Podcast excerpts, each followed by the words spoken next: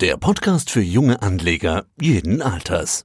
Sehr geehrte Damen und Herren, herzlich willkommen zum digitalen Jahresauftakt der Raiffeisen Zentrobank. Mein Name ist Philipp Arnold und ich freue mich darauf, Sie durch die kommenden eineinhalb Stunden zu begleiten. Ich darf Ihnen an dieser Stelle alles, alles Gute im neuen Jahr wünschen, viel Glück, Erfolg und vor allem Gesundheit.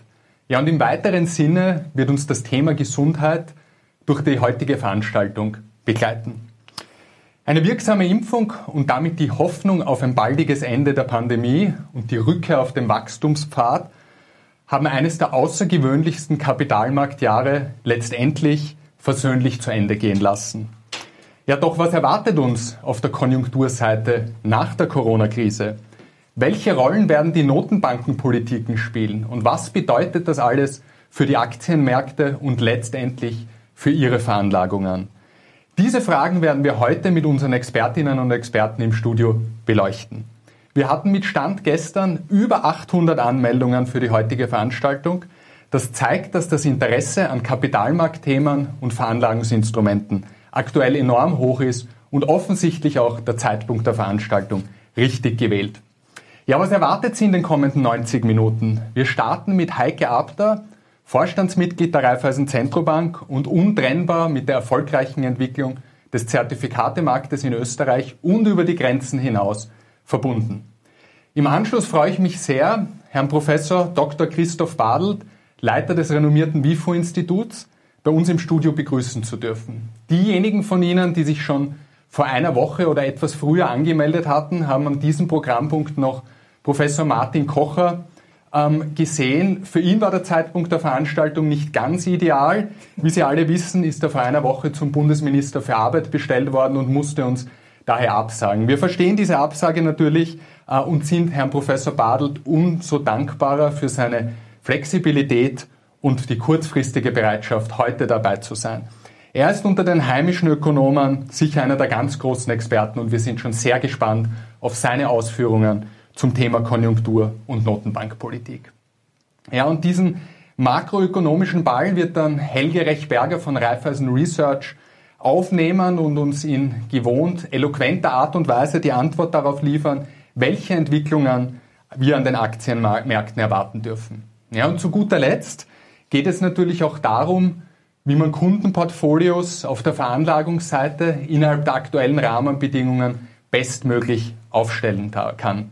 Ich darf dann den Abschlusspart zum Thema Zertifikate, aktuelle Innovation übernehmen und Ihnen vor allem auch die neue Produktserie Bonus und Wachstum vorstellen.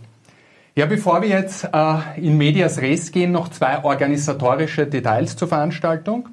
Wir möchten die Veranstaltung natürlich äh, wie immer so interaktiv wie möglich gestalten. Das heißt, Sie sollen die Möglichkeit haben, äh, unseren Experten Fragen zu stellen. Dafür ist direkt unter dem Video ein Link zum Mentimeter. Das ist fast selbsterklärend. Einfach den Link anklicken, dann auf den Button Open Q&A drücken und einfach Ihre Frage eingeben. Die Fragen sind anonym. Es sehen nur ich die Fragen und ich werde dann während der Vorträge eine kleine Auswahl treffen und die interessantesten Fragen an unsere Experten stellen. Ja, der zweite organisatorische Hinweis. Die heutige Veranstaltung ist mit eineinhalb MIFID Weiterbildungspunkten sowie eineinhalb CPD-Credits akkreditiert. Das heißt, alle Teilnehmer, die sich zur Veranstaltung angemeldet haben, und ich sage es nochmal dazu, eine Anmeldung ist notwendig, damit wir sie im System haben. Allen Teilnehmern, die sich angemeldet haben, schicken wir im Nachgang einen Link mit einem kleinen Wissenstest zu und wer den Wissenstest positiv beantwortet, ähm, da wird dann automatisch der jeweilige Bildungsverantwortliche in der RLB darüber informiert und kann so die Weiterbildungspunkte für Sie eintragen. Eine Anmerkung bitte noch für die Certified Financial Planner unter Ihnen, die die entsprechenden CPD-Credits benötigen. Bitte unbedingt beim Wissenstest das Hakel setzen. Das ist automatisch nicht gesetzt, weil wir dann manuell die Urkunden erstellen und Ihnen zukommen lassen. So, und jetzt kommen wir aber wirklich zu unserem ersten Programmpunkt. Und ich freue mich, mich sehr, Magister Heike Abter, Vorstandsmitglied der Raiffeisen Zentrobank und Zertifikaten seit mehr als 20 Jahren engstens verbunden begrüßen zu dürfen. Guten, Guten Morgen. Ja, liebe Heike, aufgrund deiner langjährigen Erfahrung und der Natur unseres Geschäftes hast du schon viele Entwicklungen an den Kapitalmärkten hautnah miterleben dürfen. Und natürlich würde uns interessieren, wie ordnest du das Jahr 2020 ein? Mhm. Einen schönen guten Morgen, sehr geehrte Damen und Herren, liebe Kolleginnen und Kollegen, ähm, äh, liebe Freunde des Zertifikategeschäfts. Ich freue mich, dieses Jahr mit Ihnen gemeinsam beginnen zu dürfen. Und ja, tatsächlich, äh, 2020 äh, war ein besonderes Jahr, das wir so schnell nicht äh, vergessen werden. Ähm, wie ordnen wir dieses Jahr ein? Zunächst einmal, ähm, wir sprechen von einer Gesundheitskrise, äh, nicht von einer Finanzkrise. Das ist äh, äh, schon einmal ein wesentlicher Unterschied, die, die wir hier in der Betrachtung natürlich berücksichtigen müssen. Und wenn wir mit den Fakten starten und uns das Dashboard von Raiffeisen Research anschauen, hier werden 13 relevante Indizes gemonitort, dann sehen wir, neun davon sind auf fünf Jahres Höchstständen. Das heißt, äh, von einer reinen Aktien-Performance-Betrachtung her war 2020 ein durchaus erfolgreiches Jahr. Und äh, erfolgreich war dieses Jahr auch für diejenigen Anlegerinnen und Anleger unter Ihnen, ähm, beziehungsweise ihrer Kunden, die in diesen heftigen Märztagen auch sich dazu entschließen konnten, äh, Zertifikate, Wertpapiere zuzukaufen.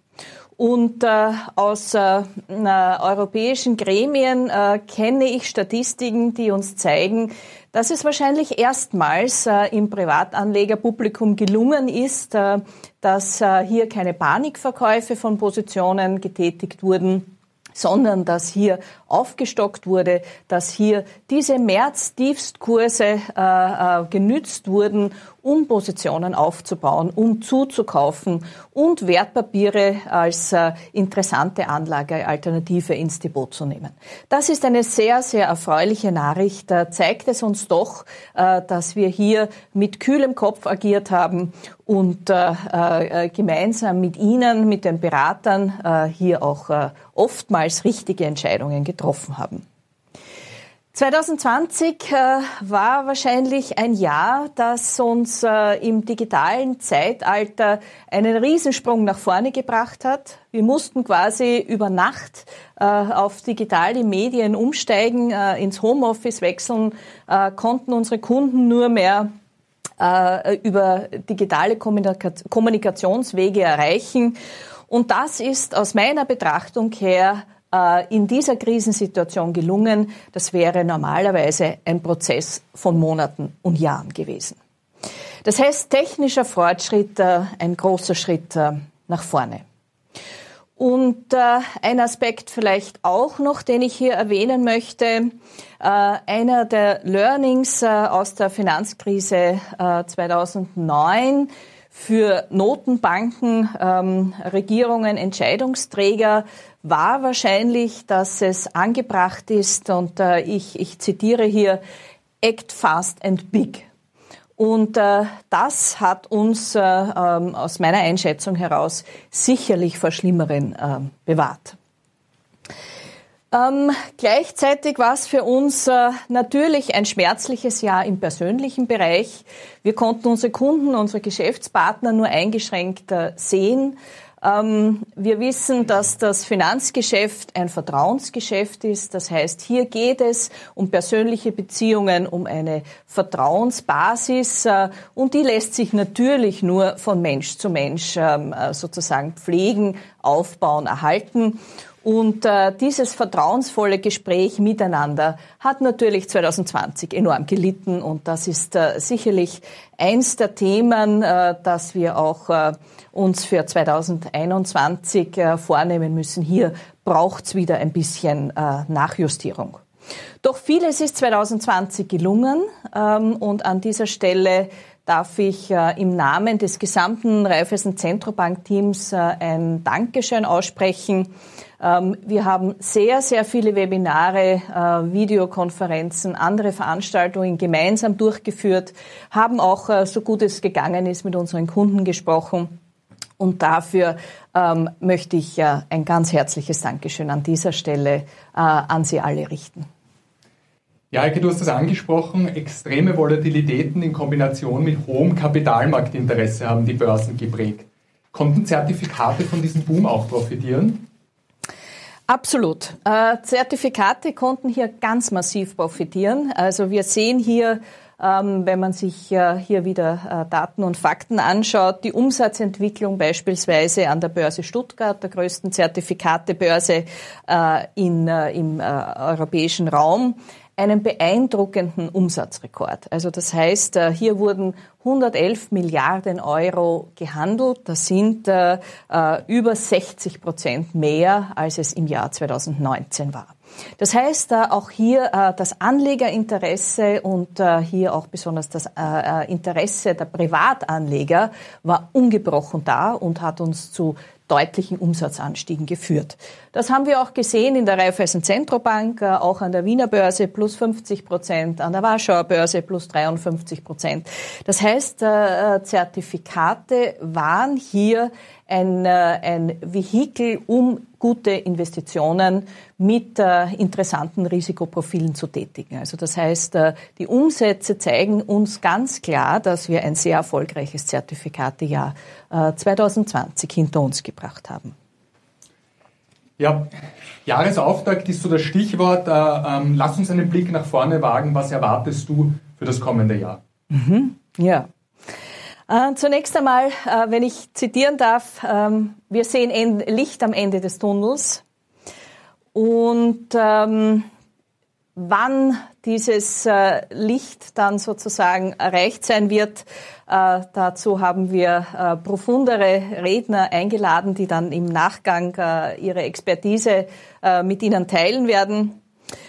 Das, was ich sehe, ist, oder das, was meine Einschätzung ist, dass wir im Jahr 2020 sehr viel aus der digitalen Welt äh, vorwärts gebracht haben, gelernt haben. Ich denke, dass wir äh, diese Fortschritte, die wir gemacht haben, auch ins Jahr 2021 und fortfolgende äh, mitnehmen werden. Also das heißt, äh, äh, das Beste aus beiden Welten vielleicht, äh, das wäre das, was wir uns für 2021 vornehmen sollten.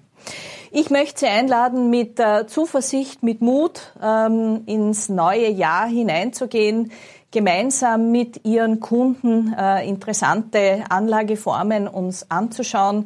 Wir wissen, das äh, Zinsszenario an den Märkten wird äh, weiterhin einladen, Wertpapierveranlagung zu forcieren und dazu äh, möchten wir uns äh, äh, als, als äh, kompetenter Partner so wie immer gerne an Ihre Seite stellen.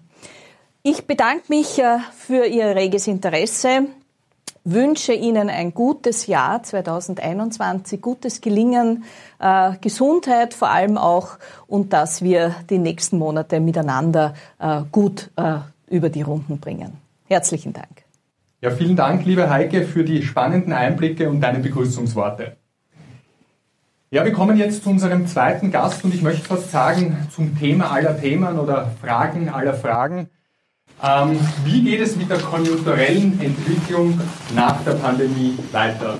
Ich habe es in der Einleitung schon angekündigt. Ähm, es freut mich ganz besonders, Professor Dr. Christoph Badl, Leiter des Wirtschaftsforschungsinstitutes, äh, heute begrüßen zu dürfen. Danke an Sie, dass Sie unsere Einladung gefolgt sind. Auch wenn sie etwas kurzfristig ausgesprochen äh, wurde, sind wir umso dankbarer, dass Sie heute bei uns sind. Herzlich willkommen. Schönen guten Tag. Äh, Herr Professor Badelt, ähm, viele von uns kennen das berühmte Zitat von André Costolani oder den berühmten Vergleich. Mit der Wirtschaft und der Börse verhält es sich wie mit einem Mann und seinem Hund beim Spaziergang. Der Mann geht langsam und gleichmäßig, der Hund läuft vor und zurück. Aber beide bewegen sich in die gleiche Richtung. Der Mann ist die Wirtschaft, der Hund ist die Börse. Und jetzt kann man salopp formulieren, ähm, der Hund, also die Aktienkurse sind einmal ordentlich vorgelaufen. Wird die Wirtschaft ihnen folgen? Naja, lieber Herr Arnold, äh, es ist ja so, zunächst, meine sehr geehrten Damen und Herren, ähm, einen schönen äh, guten Vormittag zu Ihnen. Aber ich muss natürlich gleich die Frage äh, beantworten, die Sie mir da stellen. Ähm, manchmal kommt es natürlich schon so vor, sage ich zu all denen, die schon einmal mit einem Hund spazieren gegangen sind, dass der Hund weit vorläuft, dann vorne stehen bleibt und zurückschaut, wo sein Herr bleibt. Und äh, in dem Fall ist es natürlich so, ob das Herrl ähm, in der Lage ist, ähm, auch wirklich schnell zu gehen, ob, ob, er gesund genug ist, schnell zu gehen, ob ihn seine Füße tragen und ob, ob, ob das also auch, auch aushält, das ist die große Frage. Und das äh, wollen wir heute ein bisschen genauer betrachten. Äh, ich bedanke mich äh, für die Einladung. Ich bin gern äh, für Martin Kocher eingesprungen. Es hat sich machen lassen. Und äh, ich möchte jetzt mit meiner Präsentation beginnen. Äh, Vielleicht eine, eine technische Bemerkung noch vorab. Äh, Sie haben ja diese Präsentation auch bekommen oder werden Sie noch bekommen. Schrecken Sie sich nicht über die große Zahl der Folien. Ich habe mir gedacht, ich habe zwar hier einen strikten Zeitplan, an den ich mich halten muss, aber äh, ich habe mir gedacht, es ist vielleicht auch eine gewisse Dienstleistung, dass ich Ihnen Tabellen und Grafiken gebe, die ich hier jetzt nicht genau besprechen kann. Ich werde daher, da Sie ja Charts äh, gewöhnt sind, sehr rasch drüber gehen, um auch genügend Zeit zur Diskussion zu haben. Äh, Im Wesentlichen äh, stelle ich mir vor, drei Schritte zu gehen. Zunächst zur Lage der österreichischen Wirtschaft im Augenblick, und zwar im internationalen Umfeld. Dann die Aussichten für 2021 und dann im dritten Schritt kurz ein bisschen etwas über die anstehenden wirtschaftspolitischen Entscheidungen zu sagen. Denn die werden natürlich die wirtschaftliche Entwicklung auch ganz wesentlich prägen, vor allem wenn man dann über das Jahr 2021 hinausschaut. Fangen wir einmal an mit dem aktuellen Konjunkturbild. Und ich habe Ihnen hier anhand der Stabdiagramme einfach die äh, Quartalswachstumsraten seit dem äh, äh Anfang 2015 gezeigt. Und Sie sehen, Lange Zeit ist die österreichische Wirtschaft halt so dahin gedümpelt. Die Jahreswachstumsraten, die haben Sie hier in den grünen Pfeilen die waren am Anfang noch recht schön und waren am Schluss schon, also im Jahr 2019 schon im Rückgehen ähm, begriffen. Und dann kam das Jahr 2020 und dann kam der Absturz vor allem im zweiten Quartal. Das erste Quartal, so schnell kann die Wirtschaft gar nicht reagieren, aber im zweiten Quartal gab es also diesen tiefen Absturz. Im dritten Quartal dann wieder eine schöne Erholung, aber im vierten Quartal war die Erholung schon wieder nahezu vorbei. Ähm, es ist vielleicht für Sie auch wichtig äh, zu sehen, wer, diese Wachstums, äh, äh, wer dieses Wachstum getragen hat von den Verwendungsseiten her. Und da sieht man, das Dunkelblaue ist der Export. Und Sie sehen hier, wie hoch äh, das dunkelblaue Feld in den Stabdiagrammen ist. Unser Wachstum war immer ganz stark durch den Export geprägt. Und an zweiter Stelle äh, steht äh, der Konsum, der private Konsum, das dunkelgrüne. Der war phasenweise sehr wichtig. Äh, die Investitionen aber, äh, die waren schon relativ abgeschwächt. Wir hatten in Wahrheit im Jahr 2019 schon eine Rezession in der Industrie. Nicht, nur die Dienstleistungen und der Konsum haben die Konjunktur gehalten. Und Sie sehen in diesem dramatischen zweiten Quartal 2020 sind die Exporte total eingebrochen und es ist der Konsum total eingebrochen. Die Investitionen konnten gar nicht mehr so viel einbrechen, weil die, äh, die waren eh schon vorher nicht mehr da. Und gerettet hat uns hier, das ist rein technisch gesehen äh, durch die positive hellblaue äh, Grafik dargestellt, äh, der, der, Rückgang des Imports. Dadurch, dass die Leute nicht konsumieren konnten, haben auch weniger importiert, sonst wäre es noch viel, viel äh, schlimmer äh, gewesen mit der, mit der Situation der österreichischen Wirtschaft. Ähm, wenn wir uns den Euroraum anschauen, dann sieht man, dass das prinzipielle Muster auch im Euroraum erkennbar war. Im Euroraum erstes Quartal minus 3,7 Prozent, zweites Quartal minus 11,7 Prozent, drittes Quartal plus 12,5 Prozent, viertes Quartal ist noch nicht da. Wenn Sie sich die einzelnen Länder anschauen, und ich habe bewusst jetzt Während ich bisher über das Wachstum gesprochen habe, rede ich jetzt über die Vertrauensindikatoren, also sowohl Konsumentenvertrauen, die blauen Linien, äh, Industrievertrauen, äh, die grünen Linie, dann sehen Sie, dass wir im Euroraum eigentlich interessanterweise, vor allem was die Konsumenteneinschätzungen betreffen, uns im negativen Bereich die ganze Zeit bewegt haben. Aber Sie sehen auch etwas anderes. Sie haben, ich habe bewusst hier im Jahr 2008 begonnen, also mit der Finanzkrise, dass der Einbruch im Jahr 2020, äh, was die Vertrauensindikatoren betrifft, nicht so groß war in der Industrie, äh, wie das äh, in der Finanzkrise der Fall war. Und die Finanzkrise war eben eine ganz andere Krise die war eine ganz andere Krise. Und die jetzige Krise ist entstanden auf eine Art und Weise, wie noch nie eine Wirtschaftskrise entstanden ist. Nämlich dadurch, dass man der Wirtschaft verboten hat, zu agieren. Während die Finanzkrise halt eine, wenn Sie so wollen, mehr konventionelle Krise waren, äh, die, wo immer sie jetzt genau in den USA entstanden ist, sich dann halt hinübergeschwappt hat über die Realwirtschaft hinein in die Finanzwirtschaft. Sie sehen auch, dass Länder wie Italien oder Frankreich hier wesentlich schlechter gelegen sind als zum Beispiel Deutschland. Äh, und Sie sehen vor allem auch die absoluten Hochs, die etwa Deutschland gehabt hat, die dann zu diesem Tief gefallen ist. Ich gehe jetzt zur österreichischen Situation. Wir haben in Österreich äh, als WIFO sehr rasch reagiert auf die Anforderungen an die Wirtschaftsprognostiker durch die Krise und haben einen wöchentlichen Index der wirtschaftlichen Aktivität entwickelt, der sich vor allem aus Zahlen zusammensetzt, die man wöchentlich erheben kann. Also zum Beispiel ASFINAG-Zahlen über den, über den, äh, über die, den Lkw-Verkehr oder äh, Kreditkartenzahlungen und dergleichen mehr. Ich will das jetzt gar nicht im Detail darstellen. Und da, da haben Sie tatsächlich jetzt das Jahr 2020 äh, sehr genau beschrieben. Und wir folgen der dunklen Linien. Das ist der, der wöchentliche Index. Und da sehen Sie den Totalabsturz in der, im, im Laufe des März. Im April am Anfang war es dann noch ganz tief und dann Mitte April konnten die erste Geschäfte aufsperren. Da ist es steil aufwärts gegangen und nachher ist es stetig, aber doch permanent hinaufgegangen bis in den September, Oktober hinein. Und im September und im Oktober drinnen waren die Infektionszahlen schon hoch. Trotzdem ist die wirtschaftliche Aktivität hat sich noch ganz gut entwickelt, wenngleich sie nicht das Vorkrisenniveau erreichte, denn da hätte sie über die Nulllinie gehen müssen. Und dann kam der herbstliche Lockdown und wir sind wieder abgesagt. Dann das kurze Aufsperren der Geschäfte vor Weihnachten und dann in der letzten Jahreswoche wieder der Absprung. Das heißt, Sie sehen dieses Muster und Sie sehen daraus etwas. Und das ist eine ganz wesentliche Botschaft, die wir immer haben werden. Die wirtschaftliche Aktivität wird ganz wesentlich durch den Pandemieverlauf und durch die daraus folgenden gesetzlichen oder auf Verordnungsweg erlassenen Regelungen bestimmt. Und das ist das Besondere es gibt eigentlich eine nicht ökonomische Hauptdeterminante für die ökonomische Entwicklung. Und das ist anders als in den normalen Wirtschaftskrisen, die wir kennen.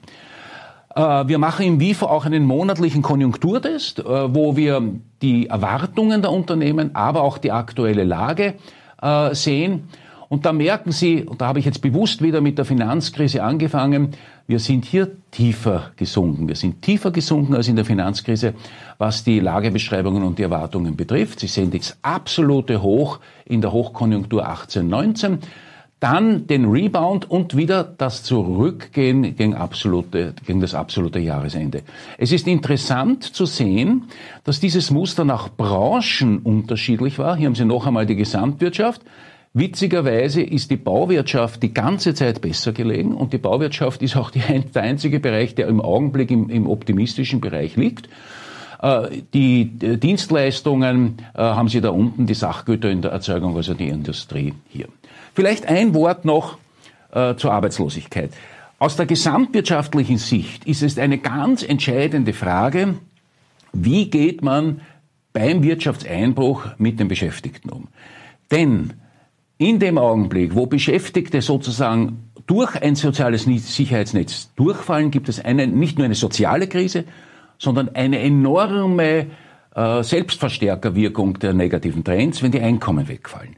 Und Gott sei Dank haben wir in Österreich sehr rasch mit der Kurzarbeit reagiert, so dass diese Einkommensverluste nicht so dramatisch waren oder in, bei der Kurzarbeit eigentlich kaum überhaupt der Fall waren. Aber wir haben natürlich in der Arbeitslosenrate eine enorme Entwicklung gehabt. Die Arbeitslosenrate nach der österreichischen Definition hat sich da irgendwo in der Nähe von neun Prozent äh, dargestellt, ist dann schön heruntergegangen und wups ist sie im äh, Jahr 2020 hinauf, dann zur Jahresmitte hinunter und dann fängt sie wieder an, langsam zu steigen. Äh, ein ganz besonderes Problem, hier haben Sie die Zahl der Arbeitslosen als blaue Stabdiagramme dargestellt. Ein ganz besonderes Problem sind die Langzeitbeschäftigungslosen, also die, die schon ein Jahr lang beschäftigt sind. Diese Zahl ist permanent hinaufgegangen und ähm, ist zum Jahresende bei einem noch nie dagewesenen Höchststand von über 135, ungefähr 137.000 Langzeitbeschäftigten. Da liegt eine enorme äh, soziale und auch wirtschaftspolitische Sprengkraft drinnen. Das könnte man, wenn Sie es interessiert, später noch diskutieren. Aber das hat natürlich jetzt nur indirekt äh, etwas zu tun äh, mit Ihrem eigenen Geschäftsfeld. Quintessenz. Corona hat die schwerste Wirtschaftskrise seit fast 100 Jahren nach sich gezogen. Der Anlass war einmalig. Wir können das nicht mit der Finanzkrise vergleichen. Und sobald die Pandemie vorbei ist, rechnen wir mit einer deutlichen Erholung. Aber wenn die Pandemie nicht rasch vorbeigeht, dann kommt die erst viel, viel später. Die Krise hat unterschiedliche Branchen unterschiedlich getroffen. Ähm, ich möchte nur eines sagen. Dieses Mal ist es eine Krise der Dienstleistungen gewesen und eine Krise auch vieler kleiner Unternehmen, Einpersonenunternehmen, KMUs gewesen, während die Industrie relativ mit einem blauen Auge durch die Krise gekommen ist. Lassen Sie mich zu den Aussichten für 2021 kommen. Ich fange mal ganz bewusst mit der internationalen Konjunktur an. Hier haben Sie die aktuellen Konjunkturprognosen in Stabdiagrammen. Den Euroraum, also 2020 ähm, der, der große Einbruch, 2021 ein schöner Rebound, der dann langsam aber sicher wieder zurückgeht. Dasselbe Muster nur in einem kleineren Amplitude haben Sie in den USA, haben Sie auch in Deutschland. Bei den mittelosteuropäischen Ländern muss man sagen, war der Einbruch nicht so stark, wie das äh, im Euroraum insgesamt der Fall war. Und es wird daher auch der Rebound nicht so stark sein. Das ist einmal das Oberflächliche, das Gesamtbild. Ich habe Ihnen hier die konkreten Zahlen, die werden wir jetzt nicht besprechen, für Ihre Unterlagen mitgegeben, die wir unterstellt haben für unsere Konjunkturprognose. Ähm, und ich will jetzt zur aktuellen Situation gehen, denn Sie dürfen eines nicht vergessen. Die Konjunkturprognosen, über die ich Ihnen heute berichte, die stammen eigentlich aus, dem, aus, der, aus Mitte Dezember. Ähm, und Hingegen diese Indizes, äh, der Einkaufsindizes, der Einkauf, äh, Einkaufsmanager-Index etwa in der Weltwirtschaft, der wird wöchentlich erhoben und da haben Sie schon die Werte des Jahresendes 2020 drinnen. Was zeigen diese Bilder? Alles, was rot ist, ist sehr pessimistisch, alles, was grün ist, ist sehr optimistisch. Und Sie sehen hier die Welt, die Schwellenländer, die Industrieländer, die großen Länder und Sie haben hier auch unter anderem Österreich. Jetzt muss man wissen, was der Index genau aus, aussagt. Der sagt die Einschätzungen der wirtschaftlichen Entwicklung im Vergleich zum jeweiligen, zur, zur jeweiligen vorherigen äh, Untersuchungsbefragungsperiode. Mit anderen Worten, das sagt nichts über das absolute Niveau. Aber Sie sehen durch das Grüne, dass eigentlich weltweit in der Industrie der Optimismus wieder zurückkehrt. Der Optimismus wieder zurückkehrt. Und das ist, glaube ich, für Sie schon auch sehr wichtig. Von der Industrie ausgehend gibt es grundsätzlich eine Verbesserung der Einschätzung der Lage. Äh, hier haben Sie jetzt einen ähnlichen Indikator, der nur für Europa und für die Industrie und die Dienstleistungen gemacht wird. Das ist die Konjunkturumfrage der Europäischen Kommission. Und anders als dieses Farbbild vorher zeichnet dieses Bild das absolute Niveau des Optimismus oder Pessimismus. Und da sieht man, solange Sie im roten Bereich sind, sind Sie immer noch pessimistisch, aber der, der Grad des Pessimismus nimmt langsam ab. Mit anderen Worten, wir sind dabei, uns aus der pessimistischen Zeit herauszubewegen und hineinzugehen in die optimistische Zeit. Das ist das, was diese Bilder sehr gut äh, zum Ausdruck bringen.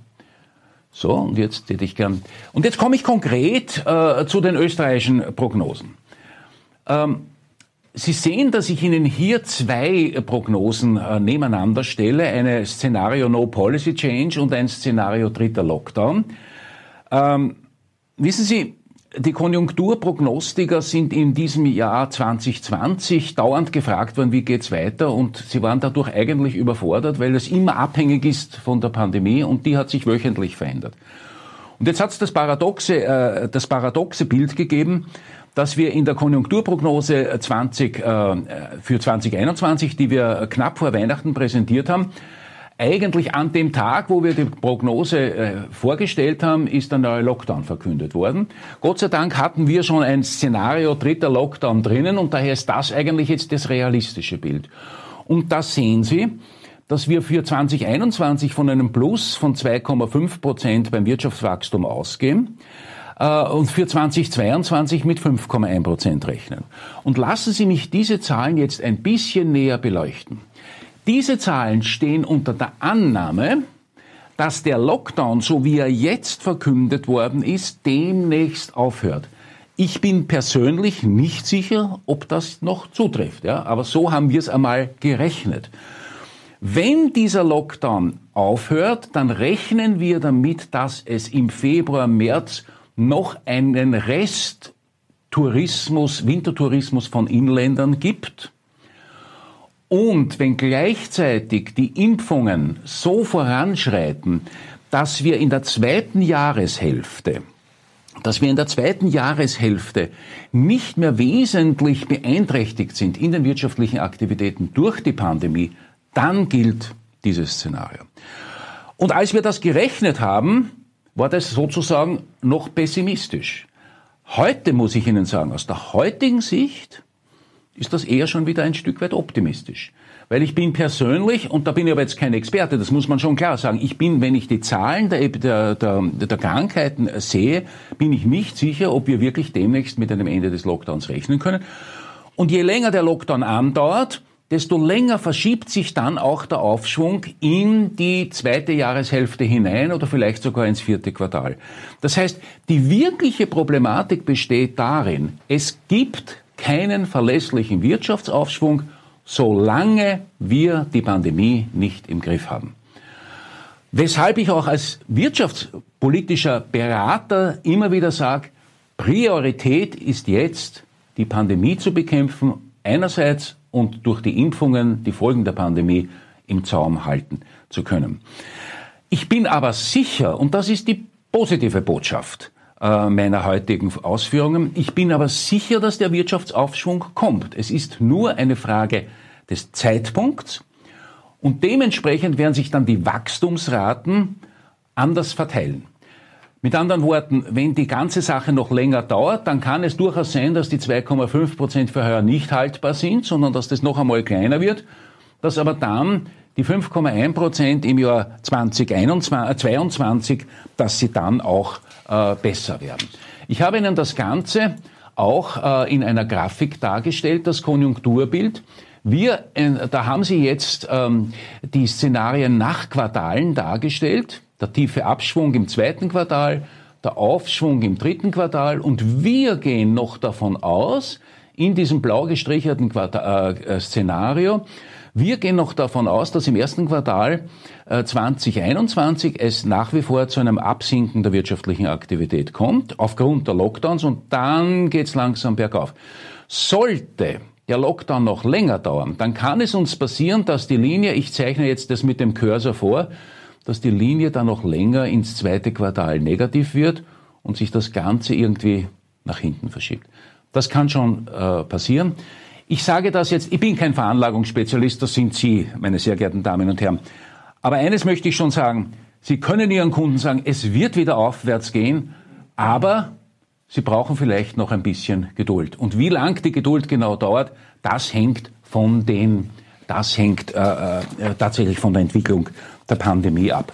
Ich lasse jetzt die Arbeitsmarktprognose vielleicht weg, weil das äh, aus Zeitgründen ein bisschen äh, schon zu lang wäre und gehe zu den anstehenden wirtschaftspolitischen Entscheidungen.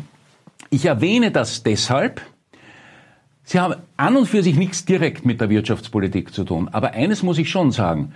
Je mehr wir auch über das Jahr 2021 hinausschauen und über die mittelfristigen Perspektiven der Wirtschaft nachdenken, desto mehr wird sich da die wirtschaftliche Entwicklung auch davon ableiten lassen müssen, wie die Wirtschaftspolitik entscheidet.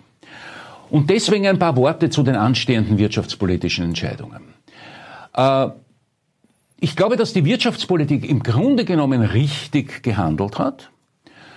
Und ich glaube auch, dass der Satz Whatever it takes, diese, diese berühmte Abwandlung des Herrn Draghi in der österreichischen Wirtschaftspolitik, dass das richtig war, weil man ich brauche Ihnen nicht zu sagen, wie wichtig die Erwartungen im Wirtschaftsleben sind. Und man musste die Erwartung streuen, wir lassen die Bevölkerung sozusagen nicht in ein Loch fallen. Das heißt, die Regierung hat einen einmaligen fiskalischen Impuls gesetzt, aber irgendwann im Laufe des Jahres 2021 wird sich die Frage stellen, wann hören wir auf mit dem fiskalischen Impuls? Und wie kommen wir wieder in normale, wie kommen wir wieder in normale Budgetentwicklungen hinein?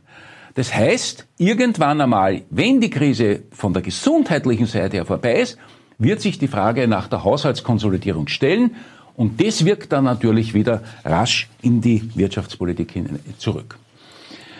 Ich habe Ihnen eine Grafik mitgebracht, die auf den ersten Blick sehr verwirrend ausschaut, aber eigentlich ganz einfach ist. Ähm, die Universität Oxford hat einen Index über äh, Lockdown äh, Stringency ähm, erfasst, also sozusagen Einschränkungsmaßnahmen. Und wir haben Ihnen hier äh, in verschiedenen Phasen die österreichische Strenge der, der Lockdowns oder der anderen restriktiven Maßnahmen dargestellt und die Punkte sind immer wichtige Vergleichsländer, also zum Beispiel Italien, Deutschland, Kanada, USA, Vereinigtes Königreich, Schweden. Sie können daraus erkennen, dass unsere Politik am Anfang eigentlich relativ streng war und dann über den Sommer waren wir total liberal. Total liberal. Es hat kaum ein Vergleichsland in Europa gegeben, das so liberal war wie wir. Jetzt sind wir wieder viel strenger und jetzt sind wir wieder dort, wo die anderen Länder auch sind. Warum ist das wichtig? Ähm, das habe ich Ihnen mitgegeben, damit Sie selbst ein bisschen nachher noch nachlesen können.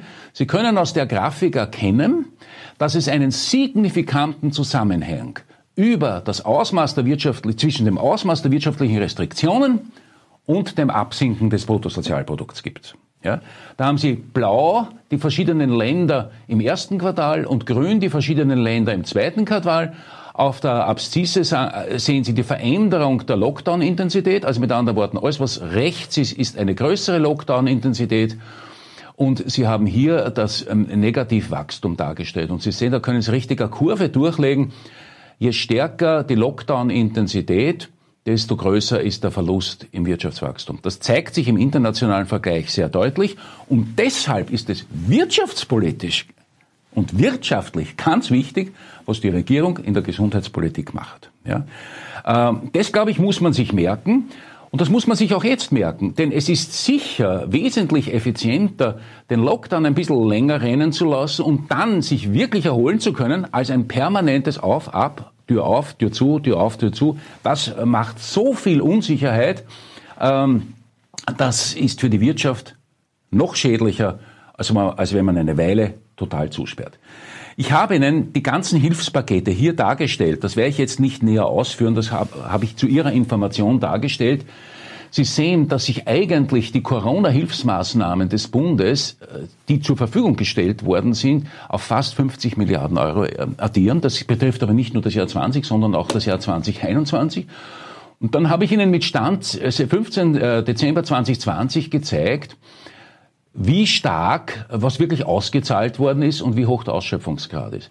Und da erkennen Sie, dass das eine ist das, was die Regierung ankündigt und bereitstellt und das andere ist das, was wirklich in die Wirtschaft hineinfließt. Und gerade die besonders teuren Maßnahmen wie die Kurzarbeit, aber auch der äh, berühmte Fixkostenzuschuss, wo ist er jetzt, sehe ich ihn selbst nicht genau, da ist er, die sind nur in einem sehr kleinen Ausmaß bisher ausgenutzt worden. Das heißt, Sie dürfen sich nicht täuschen lassen von den Zahlen, die da kommen, ob das wirklich alles in die Wirtschaft hineinfließt. Es kann sein, dass das noch kommt. So, meine Damen und Herren, ich komme jetzt, aha, jetzt habe ich in die falsche Richtung geklickt, offensichtlich. Ich komme jetzt äh, zum Abschluss zu den Szenarien und zu den Problemen, die wir haben. Ich würde mal glauben, das Wahrscheinlichste ist ein konventionelles Szenario der äh, konjunkturellen Erholung. Die Covid-Krise ist schwer gewesen. Sie ist etwa auch im Vergleich zur Finanzkrise immer noch eine viel kürzerfristige, eine viel kürzere Wirtschaftskrise, als das zum Beispiel die Finanzkrise war. Das könnte höchstens passieren, aber das will ich eigentlich nicht glauben, dass das irgendwie mit den Impfungen nicht klappt oder so. Aber wenn das mit den Impfungen klappt, na, dann haben wir in Wahrheit eine, einen Einbruch äh, von, sagen wir einmal, vier, fünf Quartalen und das ist natürlich nichts gegen die Finanzkrise. Wir müssen damit rechnen, dass sich die Arbeitslosigkeit nur langsam abbaut. Und wir müssen damit rechnen, dass die öffentliche Hand irgendwann zu einem ausgeglichenen Budget zurückkehren muss und dass es daher Haushaltskonsolidierungen äh, braucht. Und die werden umso schwerer, weil es in der öffentlichen Politik eine Reihe von Strukturproblemen gibt, die, ein, die Ausgaben nach sich ziehen werden die noch nicht budgetiert sind. In der Pflege, in der Pensionsfinanzierung, bei den Umweltinvestitionen, in der Bildung. Das heißt, wir werden eine sehr intensive Diskussion führen müssen und da wird die Regierung sich bewähren müssen, ob man doch Abgaben erhöht oder ob man bei den Ausgaben einen Schnitt macht und eben nicht so expansiv vorgeht, äh, wie sich das heute darstellt. Und ganz besonders ist hier natürlich die Klimaproblematik, ähm, äh, die Klimaproblematik äh, zu erwähnen. Ähm, es wird daher nach meiner Prognose zu einer sehr fundamentalen Diskussion der Staatsaufgaben in Österreich kommen müssen.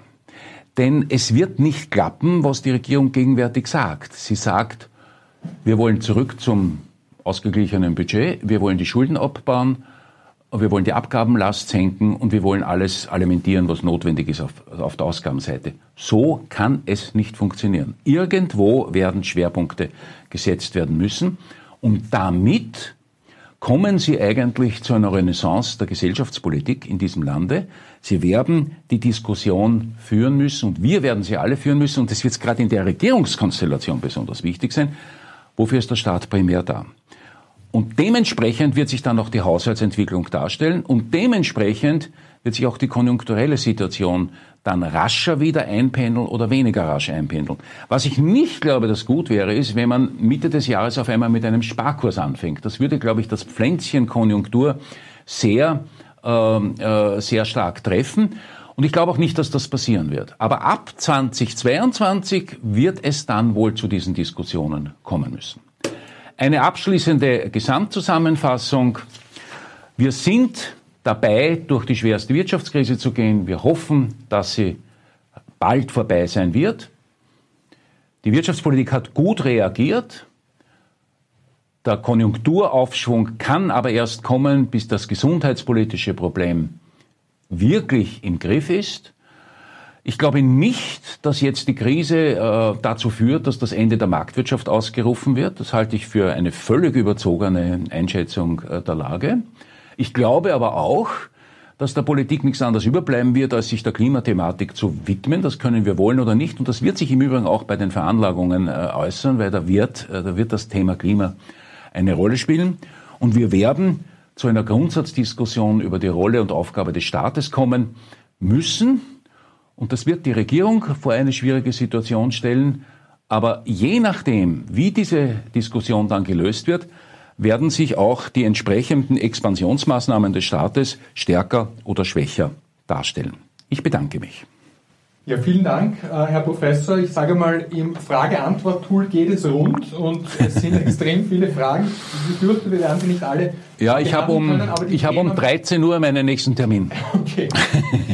Helge Rechberger wartet auch schon im Studio, aber es sind super interessante Fragen. Wir nehmen uns jetzt sicherlich ein paar. Minuten Zeit und die Themenblöcke äh, sind auch Themenblöcke, die sich immer wieder wiederholen. Also es geht äh, sehr oft äh, um das Thema, ähm, wird sich die Pleitewelle in Grenzen halten? Also droht es hier äh, aufgrund der Pleitewelle auch, dass das konjunkturell überschwappt? Kann das auch zu einer äh, Finanzkrise führen und auch die Banken in Bedrängnis äh, bringen? Wie sehen Sie das?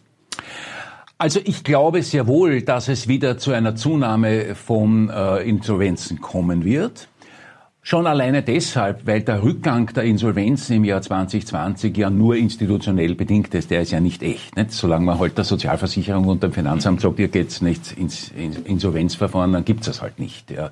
Das wissen wir alle. Das heißt, es wird je nachdem, wie flexibel die öffentliche Hand ist bei ich sage mal, den Fristen, die man setzt, um äh, aufgeschobene Beiträge einzufordern, wird es früher oder später zu einer, äh, zu einer größeren Zahl von Insolvenzen kommen. Aber wenn ich jetzt an die, an, der, an, an, der, an, an die Kunden und an die Klienten, die hier heute versammelt sind, denke, ich glaube nicht, dass sich das makroökonomisch stark auswirken wird. Und zwar deshalb, weil es vor allem die kleinsten und kleinen Unternehmen sind, die von Insolvenzen bedroht sind.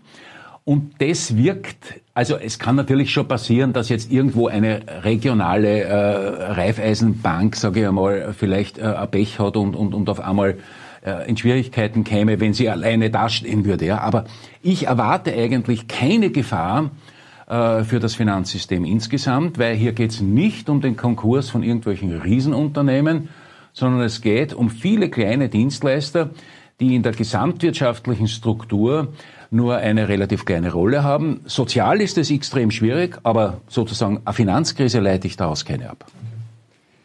Ja, zwei weitere Themenblöcke sind natürlich Inflation und äh, Zinspolitik. Ähm, ich habe da mal ein bisschen die Fragen zur Inflation. Äh, zusammengefasst. Es geht auch um das Thema, ähm, viele Ökonomen sprechen so von einer Liquiditätsfalle, in der wir uns befinden. Also das Geld wird gehortet, kommt nicht in den Wirtschaftskreislauf, weshalb auch keine Inflation entsteht, wir nicht Richtung 2% äh, gewünschter Inflation kommen. Äh, sehen Sie das auch so? Was müsste jetzt passieren, damit die Inflation auch wieder spürbar Richtung dieser 2%, die die Europäische Zentralbank ja als, als Ziel hat, steigt? Also zunächst einmal muss ich sagen, ich traue mich hier gegen die großen äh, Mächtigen etwas zu sagen. Ich halte diese sklavische Orientierung an dem 2%-Ziel äh, für ziemlich übertrieben. Ähm, das wirklich Entscheidende ist ja, dass man verhindern will, dass eine Deflation entsteht. Ja? Und äh, das will man dadurch erreichen. Aber ob das jetzt 1,8 oder 1,7 Prozent sind, halte ich nicht für entscheidend. Ich glaube, man muss zwei Aspekte auseinanderhalten. Gehen wir einmal in die Vor-Corona-Zeit zurück. In der Vor-Corona-Zeit äh, glaube ich tatsächlich, dass dieses Bild der Liquiditätsfalle ganz passend war. Man hat ja gesehen, die EZB hat Gelder hinausgeschüttet, äh, auf welche Art und Weise auch immer. Und sie hat nicht nur keinen Erfolg in ihrem Sinn gehabt bei der Inflation, sondern sie konnte auch die Investitionen nicht wirklich alleine durch diese geldpolitischen Maßnahmen erhöhen. Aus dem einfachen Grund, weil äh, die, die Zinsen waren eh schon so niedrig. Also ein Unternehmen, das bei diesen Zinsen nicht investiert, das kann eh schon mehr investieren. Und genau das war die Situation äh, vor der Corona-Krise. Jetzt, durch die Corona-Krise, hat sich die Situation einerseits verschärft, weil äh, zu diesem Nicht-Annehmen des Geldes durch die Investoren auch das Nicht-Ausgeben des Geldes durch die Konsumenten gekommen ist. Wir haben die höchste Sparquote seit ich weiß nicht wann äh, im, im, im Jahr 2020 gehabt. Und das ist natürlich eine Illusion zu glauben, dass wir die nur deswegen gehabt hätten, weil die Geschäfte eine Weile zugesperrt waren. Auch wie die Geschäfte offen waren, ist der Konsum eher dahin gedümpelt, mit Ausnahme des Tourismus, des Inlandstourismus, das muss man auch sagen. Das heißt, es gibt einfach in der großen Zeit der Unsicherheit, gibt es ähm, das Vorsichtssparen. Gleichzeitig, und, und das äh, muss irgendwie aufgebrochen werden, das ist auch ganz wichtig jetzt in der Wirtschaftspolitik. Das hat aber auf der anderen Seite auch zur Folge, dass ich persönlich im Augenblick keine Inflationsangst habe. Es gilt einfach nicht der naive Zusammenhang zwischen Geldmenge einerseits und Inflation andererseits, weil wenn das Geld zwar sozusagen hinausgeströmt wird, aber dann irgendwo wieder in den Banken und auf den Sparkonten herumliegt, naja, dann gilt der Satz eben nicht. Ja? Da braucht es auch eine realwirtschaftliche Verwendung. Das heißt, ich sehe weder eine große Inflationsgefahr, noch sehe ich, äh, dass sich die Zinsen bald nach oben bewegen werden. Ja? Aus dem einfachen Grund, weil äh, es ist ein, ein Fehler zu glauben, dass das vor, vor allem die Politik der EZB war, die die Zinsen so hinuntergetrieben hat. Wir haben einfach einen weltweiten, weltweiten Überschuss an an Kapitalangebot.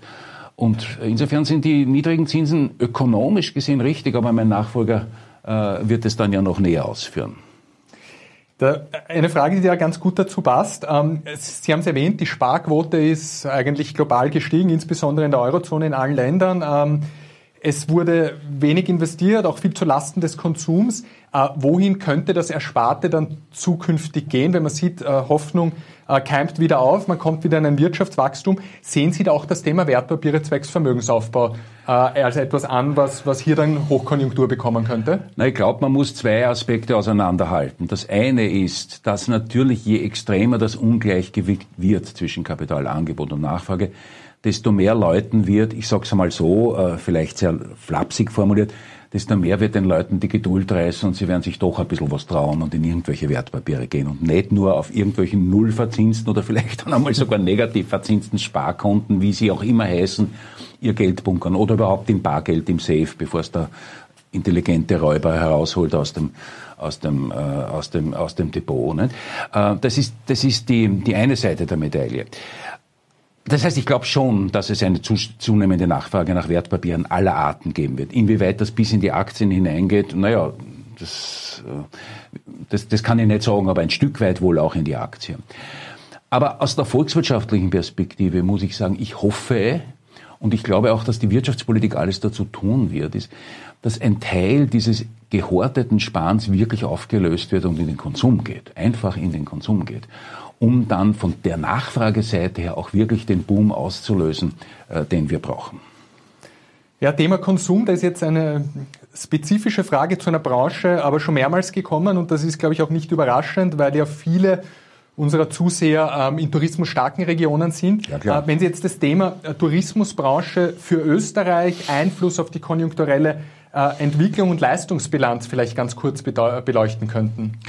Also Österreich hat im ist im internationalen Vergleich eines der Spitzenländer, was die Bedeutung des Tourismus betrifft. Ja.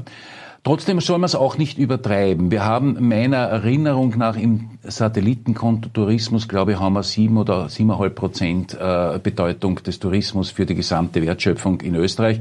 Also es ist im internationalen Vergleich, insbesondere auch im Vergleich zu Deutschland, sehr viel. Trotzdem ist der Tourismus nicht die Konjunktur insgesamt. Was jetzt den Tourismus betrifft, glaube ich, muss man unterscheiden äh, zwischen den strukturellen Problemen, die wir haben, und den Corona-Problemen.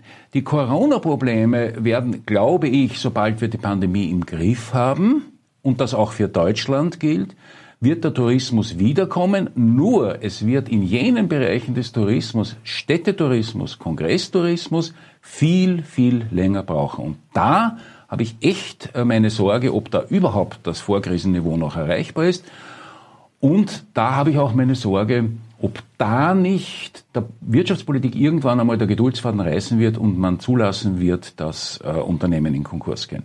Das betrifft praktisch all jene Formen von Tourismus, die von diesen weltweiten Reisebewegungen bewegt sind. Das betrifft nicht äh, das Hotel im Salzkammergut oder sowas, das, wird sich sehr rasch, äh, das wird sich sehr rasch erholen können. Hier sehe ich also tatsächliche Probleme. Und dann kommen die strukturellen Themen dazu, also etwa Wintertourismus und Klimaproblematik all diese Sachen. Und es kommt dazu die schlechte Eigenkapitalausstattung vieler kleiner Tourismusbetriebe, die ja noch konventionellen äh, betriebswirtschaftlichen Kriterien oft überhaupt gar keinen Kredit hätten kriegen dürfen und sind da doch bekommen haben, weil man vielleicht mehr weiß über das, über das Unternehmen, als offiziell äh, äh, irgendwo ausgewiesen wird. Also es wird sicherlich eine Strukturanpassung da auch geben müssen, aber ich sehe es am stärksten überall dort, wo weltweites Fliegen und ja, amerikanische, asiatische Kunden betroffen sind und dergleichen. Und da hängen dann natürlich auch viele andere Unternehmen dran, das muss man auch sagen. Ne? Ich versuche jetzt ein paar Themen in eine Frage ein bisschen zusammenzufassen. Es ist ein paar Mal so plakativ gekommen, hat der Euro langfristig eine Überlebenschance aufgrund der hohen Staatsverschuldung? Und da hänge ich gleich das Thema an. Ich meine, wir wissen, dieses 750 Milliarden Paket, wo erstmals sozusagen gemeinsam Schulden aufgenommen werden, schweißt das nicht noch äh, die Eurozone näher zusammen? Und ja, das glaube ich, das glaube ich, das glaube ich sehr wohl. Ähm, also ich würde mal so sagen, ich glaube, der Euro und Europa kann es sich nicht leisten, den Euro irgendwie zu gefährden. Das gilt im Übrigen auch für Italien. Das Einzige, was mich verunsichert, ist, dass wir vielleicht alle miteinander, dass wir vielleicht alle miteinander unterschätzen, welch unheimliche Dimensionen Populismus bekommen kann. Wir haben das jetzt in den USA äh, erlebt, wo entsprechend Populismus mit Aufheizen eben zu diesem Sturm im Kongress geführt hat. Und mich macht es extrem nachdenklich, der Grund, warum die italienische Regierung jetzt äh, zerbrochen ist, dass heute halt einfach die populistischen Parteien sagen, wir nehmen das Geld nicht vom ESM. Ja? Wir nehmen das Geld nicht vom ESM, weil dann reden die uns drein. Ja? Und das ist aber schon ein Grundprinzip des Euro. Also wenn wir euch unterstützen, dann müsst ihr halt auch eure Hausaufgaben machen. Also das würde aber ein so ein pessimistisches Weltbild bedeuten, dass man sagt, die populistischen Strömungen sprengen die EU. Ich will das nicht glauben, weil ich bin ein fanatischer Anhänger der EU und ich glaube auch, gerade als kleines Land wie Österreich haben wir so viel davon profitiert, dass ich lieber an diese, ja, an, an dieses Zusammenschweißen glauben möchte und das ist jetzt zweifellos passiert. Aber wir haben keine Eurobonds, das muss schon noch einmal klar gesagt werden. Das haben wir nicht und ich glaube auch nicht, dass die so rasch kommen werden. Ja, äh, das Thema Staatsverschuldung. Ähm, ja. Da kommt öfters jetzt die Frage, klar, wir wissen, extrem teure Unterstützungsmaßnahmen, die Konjunkturpakete kosten alle zig, zig Milliarden. Die Steuereinnahmen fehlen natürlich jetzt konjunkturell auf der einen Seite. Ähm, Themen, die wir vor der Krise hatten, wie Nulldefizit und ähm, sowas, wann könnte sowas wieder ein Thema werden, auch im Hinblick äh, mittelfristig einmal dann die Staatsverschuldung wieder abzubauen? Also es ist sicherlich so, dass man zuerst einmal versuchen muss, das Budgetdefizit einzubremsen. Äh, und dann kann man, wenn man das einmal getan hat, dann kann man davon ausgehen, äh, also schauen wir, dass wir jetzt auch wieder von die 85 oder 86 Prozent Staatsverschuldung wieder runterkommen. Ähm, solange die Zinsen so niedrig sind, ist die Höhe der Staatsverschuldung nicht wirklich ein Problem. Trotzdem glaube ich, dass sich das langfristig die Wirtschaftspolitik auf die Agenda setzen muss. Aber die Priorität ist, das Budget wieder einigermaßen ins Gleichgewicht zu bringen. Das muss meiner Meinung nach mit der Perspektive Ende der Legislaturperiode ähm, angestrebt werden und wäre wohl auch möglich. Äh, die Staatsverschuldung wird man sich dann erst nachher äh, vornehmen können. Und natürlich ist es so, je, lang, je länger wir äh, schönes Wachstum haben, desto leichter geht das, weil es halt zu einem gewissen Grad von selbst passiert. Ähm, da wäre die Inflation auch noch hilfreich. Die wird, glaube ich, nicht, die ist, die ist nicht so sehr in Sicht.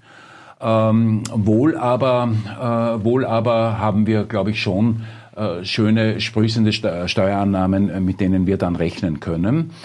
Ähm, trotzdem, also vor Ende der Legislaturperiode glaube ich nicht, dass die das schaffen können, in die Nähe eines Nulldefizits zu kommen. Vielleicht gleich da, daran anknüpfen, weil jetzt ein paar Mal Italien, die Peripherieländer gefallen sind, wenn man jetzt schon bei Österreich ein bisschen skeptisch ist, ob sich das vor Ende der Legislaturperiode ausgehen wird wie können Länder wie Italien dann noch Politik ja, ja, machen? Wobei man da schon sagen muss, die Italiener haben eigentlich, äh, man schimpft so oft auf Italien, aber Italien hat ja, was die laufenden Defizite betrifft, die, die haben ja jahrelang hindurch äh, keine Defizite im, im laufenden Budget gemacht. Die, haben, die sitzen auf den alten auf den alten Problemen, die sie gehabt haben. Und jetzt kommt Corona dazu. Deswegen wäre es ja logisch, dass sie sich jetzt äh, helfen lassen. Also, ähm, ich meine, ich weiß ja nicht, was der Renzi jetzt da erreichen wird, ja. Aber solange man sagt in Italien, wir nehmen das EU-Geld nicht, ähm, ja, das ist irgendwie ein kollektiver Selbstmord, ja. Ja, vielleicht noch ein Thema, das ist auch ein paar Mal gefragt worden. Jetzt sagen viele Ökonomen, und so habe ich Sie auch verstanden, es wird wichtig sein, wie schnell äh, wirksam geimpft wird, wie schnell eine hohe Durchimpfungsrate erreicht wird, um diesen, diesen ganzen Lockdown-Wahnsinn zu beenden. Aus ökonomischer Sicht wäre so etwas wie eine Impfpflicht oder Impfpflicht, Impfpflicht Leid sinnvoll? Naja, ich glaube nicht, dass die ökonomische Sicht da die relevante ist. Aus ökonomischer Sicht ist alles gut, was diese Krise verlässt, die Gesundheitskrise verlässlich in die Schranken weist. Ja? Und aus ökonomischer Sicht ist jeder, der mehr geimpft wird, ein Vorteil. Ob Sie jetzt ähm, sich trauen äh, zu sagen, Sie zwingen jetzt die Leute, sich impfen zu lassen, das ist wirklich eine gesellschaftspolitische Frage, zu der ich nur eine Privatmeinung habe, aber die, um die geht es da heute nicht. Ja. Ja, Herr Professor, ich glaube, wir könnten wirklich locker bis 13 Uhr weiter diskutieren mit Fragen und Antworten. Also es hat riesen Interesse gegeben. Wir müssen uns ein bisschen an den Zeitplan halten. Ähm, ich darf mich an dieser Stelle wirklich bei Ihnen bedanken für das kurzfristige Einspringen, aber vor allem für diesen extrem spannenden Vortrag, für die Frage-Antwort-Runde. Es haben auch einige hier reingeschrieben. Einfach super Vortrag. Vielen Dank, dass Sie da waren. Danke, gerne. Dankeschön. Schönen Tag noch. Wiedersehen. Ebenfalls, danke. Ja, mit geballter Expertise werden wir jetzt auch weitermachen und es wird einen fliegenden Wechsel geben. Äh, es ist jetzt äh, nicht nur Expertise, sondern auch Tradition. Äh, die Helge Rechberger mittlerweile verkörpert. Ich habe nachgesehen, äh, unser mittlerweile sechste, sechster Jahresauftakt, äh, den wir digital gemeinsam machen dürfen. Wir haben uns heute erstmals in eine besondere Studios, Studioatmosphäre gewagt. Die Inszenierung haben wir bewusst so gewählt, dass aufbauend auf Professor Badelt Helge Rechberger das Thema Aktienmärkte in den Fokus rücken wird. Und dazu darf ich dich herzlich willkommen heißen, Helge. Ja, wir haben schon angesprochen, ein verrücktes Aktienjahr liegt hinter uns und wir sind natürlich alle gespannt, was ist die Hausmeinung von Raiffeisen Research, wie wird es an den internationalen Märkten weitergehen und was werden die Haupteinflussfaktoren sein? Danke Philipp. Dann will ich gleich hier weiterklicken und in Richtung meiner Präsentation gehen. Ein kurzer Kapitalmarktausblick, der natürlich Guten Tag, meine Damen und Herren, noch dazugefügt, äh, liebe Kolleginnen und Kollegen, der natürlich ein bisschen in die Veranlagung hineinschaut, aber äh, zunächst noch drei Folien, die wir so ein bisschen in einer Art und Weise schon äh, gesehen haben. Äh, starten wir einmal mit der globalen Konjunktur, mit den Industrieumfragen in den USA und in Deutschland, mit den Einkaufsmanager-Umfragen, von denen wir gewusst und auch vorhin gehört haben, ja, die sind massiv eingebrochen im März, April 2020, ähm, haben sich aber jetzt wirklich nachhaltig erholt. Erholt in einer Art und Weise, wie man sich gar nicht vorstellen kann, wenn man so ein bisschen rausschaut auf Lockdown und geschlossene Geschäfte etc. Äh, und insbesondere in den USA sind wir hier auf Höchstständen oder im Bereich von Höchstständen, wie wir sie wirklich nur in den allerbesten Zeiten ähm, der sprießenden Konjunktur gesehen haben. In Europa ein bisschen hinten nach, aber doch auf Niveaus, die Wachstum verheißen. Und das ist ein Wachstum, ähm, das wahrscheinlich dann halt, wenn jetzt nicht ganz dramatische neue Lockdowns kommen, irgendwann auch schon in der ersten Jahreshälfte äh, 2021 schön langsam einmal sich zeigen sollte. Äh, wie schaut es in Europa untereinander aus? Da sieht man schon sehr deutlich, dass wir ein bisschen wieder auseinandergelaufen sind, so ein bisschen die kerneuropäischen Länder, die erstens vielleicht nicht so eine dramatische Gesundheitskrise erleiden mussten 2020, dazu aber auch die Mittel hatten aus dem unter Anführungszeichen mehr Ersparten äh, aus den Jahren zuvor, hier gegen die Krise fiskalisch auch gegenzusteuern. Ich nenne hier natürlich allen voran Deutschland, Österreich und umliegende Staaten. Ähm, die können sich jetzt hier in der äh, Industriekonjunkturstimmung besser halten als etwa Griechenland oder auch als Italien, Spanien etc., die hier so knapp im Mittelfeld äh, mit den aktuellen Zahlen mitlaufen. Ähm, ja, das kommt nicht von ungefähr. Die haben, wie gesagt, auch eine schwerere Krise gehabt. Ähm, jetzt kommen endlich die gemeinsam bis zu einem gewissen Grad aufgenommenen Schulden. Ähm, Italien weigert sich, wie wir vorher gehört haben und äh, schon länger gehört haben in den Medien. Ja, es ist eine verrückte Welt, äh, kann man nur, nur mal sagen. Aber vieles von dem wird sich ausglätten. Und nicht nur die Börsen, auf die wir gleich kommen, sondern in Wirklichkeit auch die Industrieunternehmen, die ja hier befragt werden, die Einkaufsmanager auf all diesen äh, Charts, die ich jetzt hier mitbringe, ähm, haben ja schon so ein bisschen eine bessere Stimmung und sagen, naja, so schlimm wie 2020 wird's nimmer und sind dabei relativ fix und, und, und, und sattelfest, weil die letzten Umfragen für Dezember, die ja hier ähm, äh, vonstatten gegangen sind, waren ja bereits in ganz vielen Ländern schon in einem zweiten Lockdown und dennoch äh, sind die äh, Umfragedaten hier eindeutig Wachstum ansprechend. Eine weitere und letzte Folie, von der wir vorhin schon gesprochen haben, Professor Badelt hatte sie nicht unmittelbar in seinem Vortrag, aber es gab eine ganz hervorragende Frage dazu, die Inflation. Äh, auf Eurozonenbasis äh, wieder ins Negative gerutscht. Ähm, keine Sorge oder auch keine Hoffnung, wie auch immer. Ähm, das wird nicht lange so bleiben. Die Energiepreise werden spätestens mit März höher sein als im Jahresvergleich im März 2020. Äh, und damit ähm, wird es hier wieder in der Headline-Inflation, in der gelben Linie hier nach oben gehen.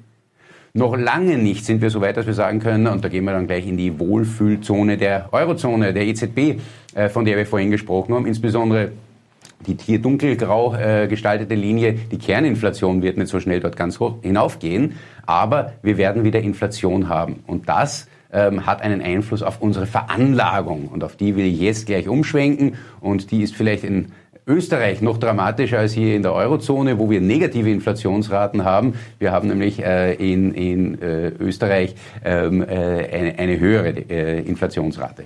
Hier nochmal gegenübergestellt, drei Monats Euribor, gelbe Linie und die Eurozone-Inflation die Differenz daraus, die grünen Balken, wenn die Inflationsrate unter den drei Monatszinsen ist, die vielen, vielen roten Balken der letzten Jahre äh, in den Zeiten, wenn die Inflationsrate darüber ist. Sie ist jetzt nur wenig darüber, deswegen haben wir wenig negative Realverzinsung. Ähm, auch hier sei gesagt, das wird wieder mehr werden und zwar sehr bald in wenigen Monaten.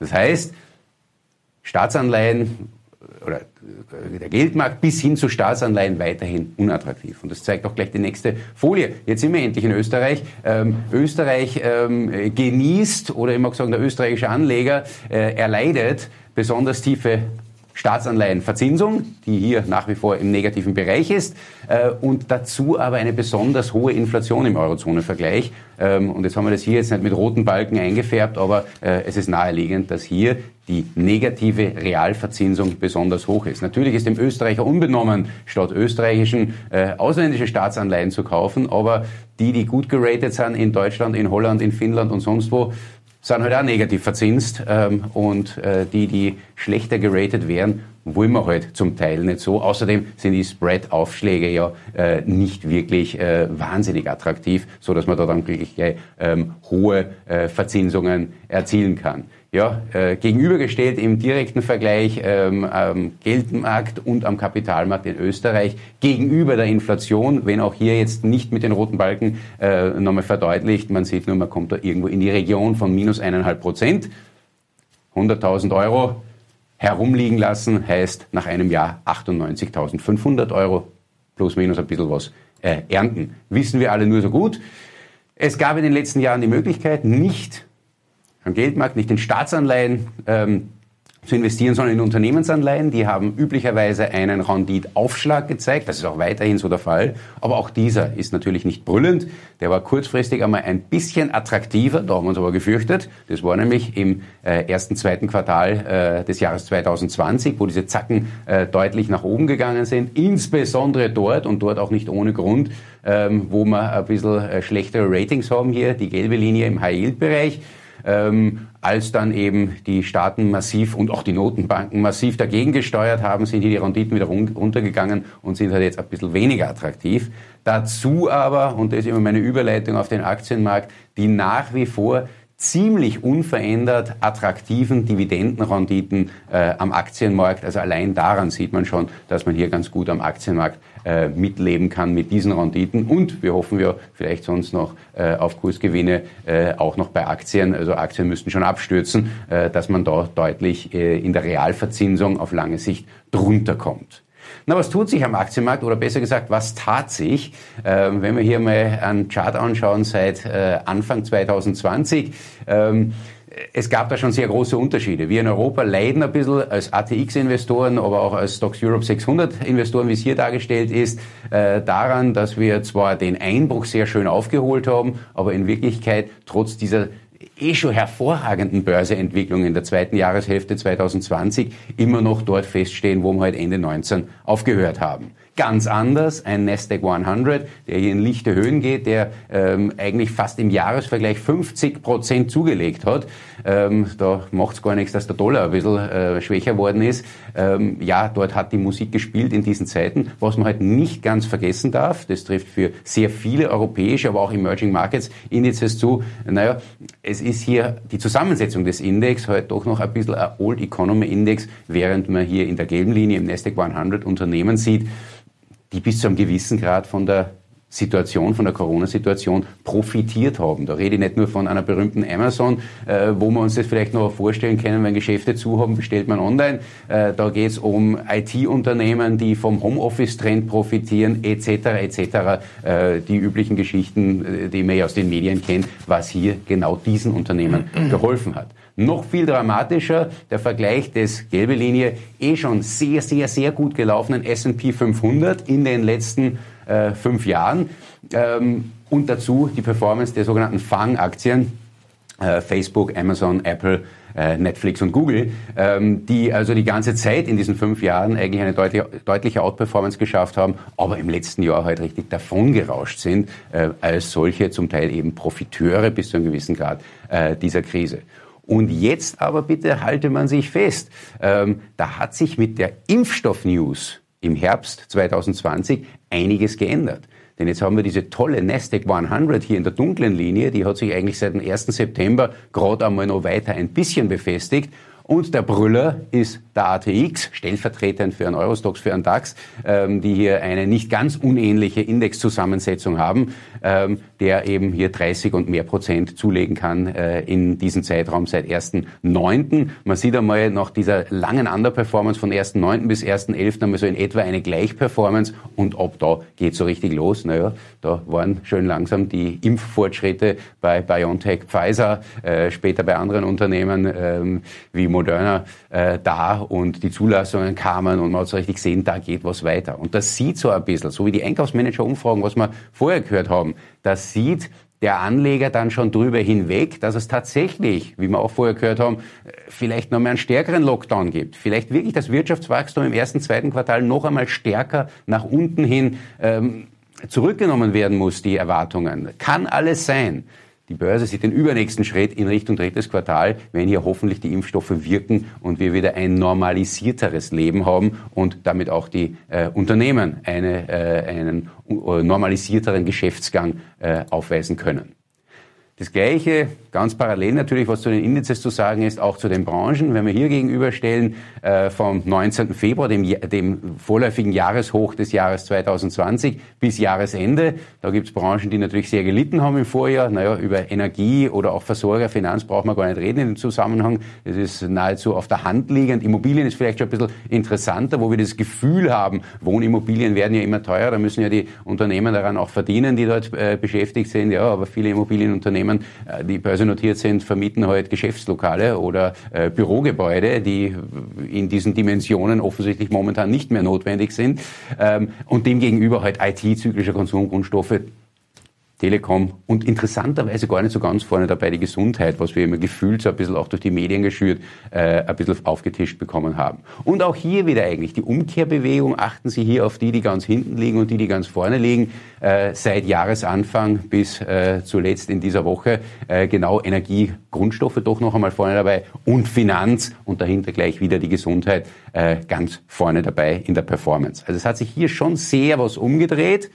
Und das glauben wir auch durchaus in Richtung einer Normalisierung der Geschäftsgebarung, eines Verschwindens, Verschwinden mag ich, eh traue ich mir noch gar nicht sagen, aber eines Rückgangs dieses Ausmaßes der Gesundheitskrise, dass wir hier durchaus bei diesen im letzten Jahr zum Teil gescholtenen Old Economy Indizes ein gewisses Aufholpotenzial haben. Was dann schon ein bisschen in der Asset Allocation im Aktienbereich so heißen kann, ja, da müsste man sich dann mehr vielleicht auch Europa äh, orientieren gegenüber den USA, die jetzt zehn Jahre lang Europa ähm, teils dramatisch outperformt haben. Da gibt es Aufholpotenzial, das dann auch, und da kommen wir gleich dazu, äh, von Bewertungstheorien ähm, durchaus gut unterstützt wird.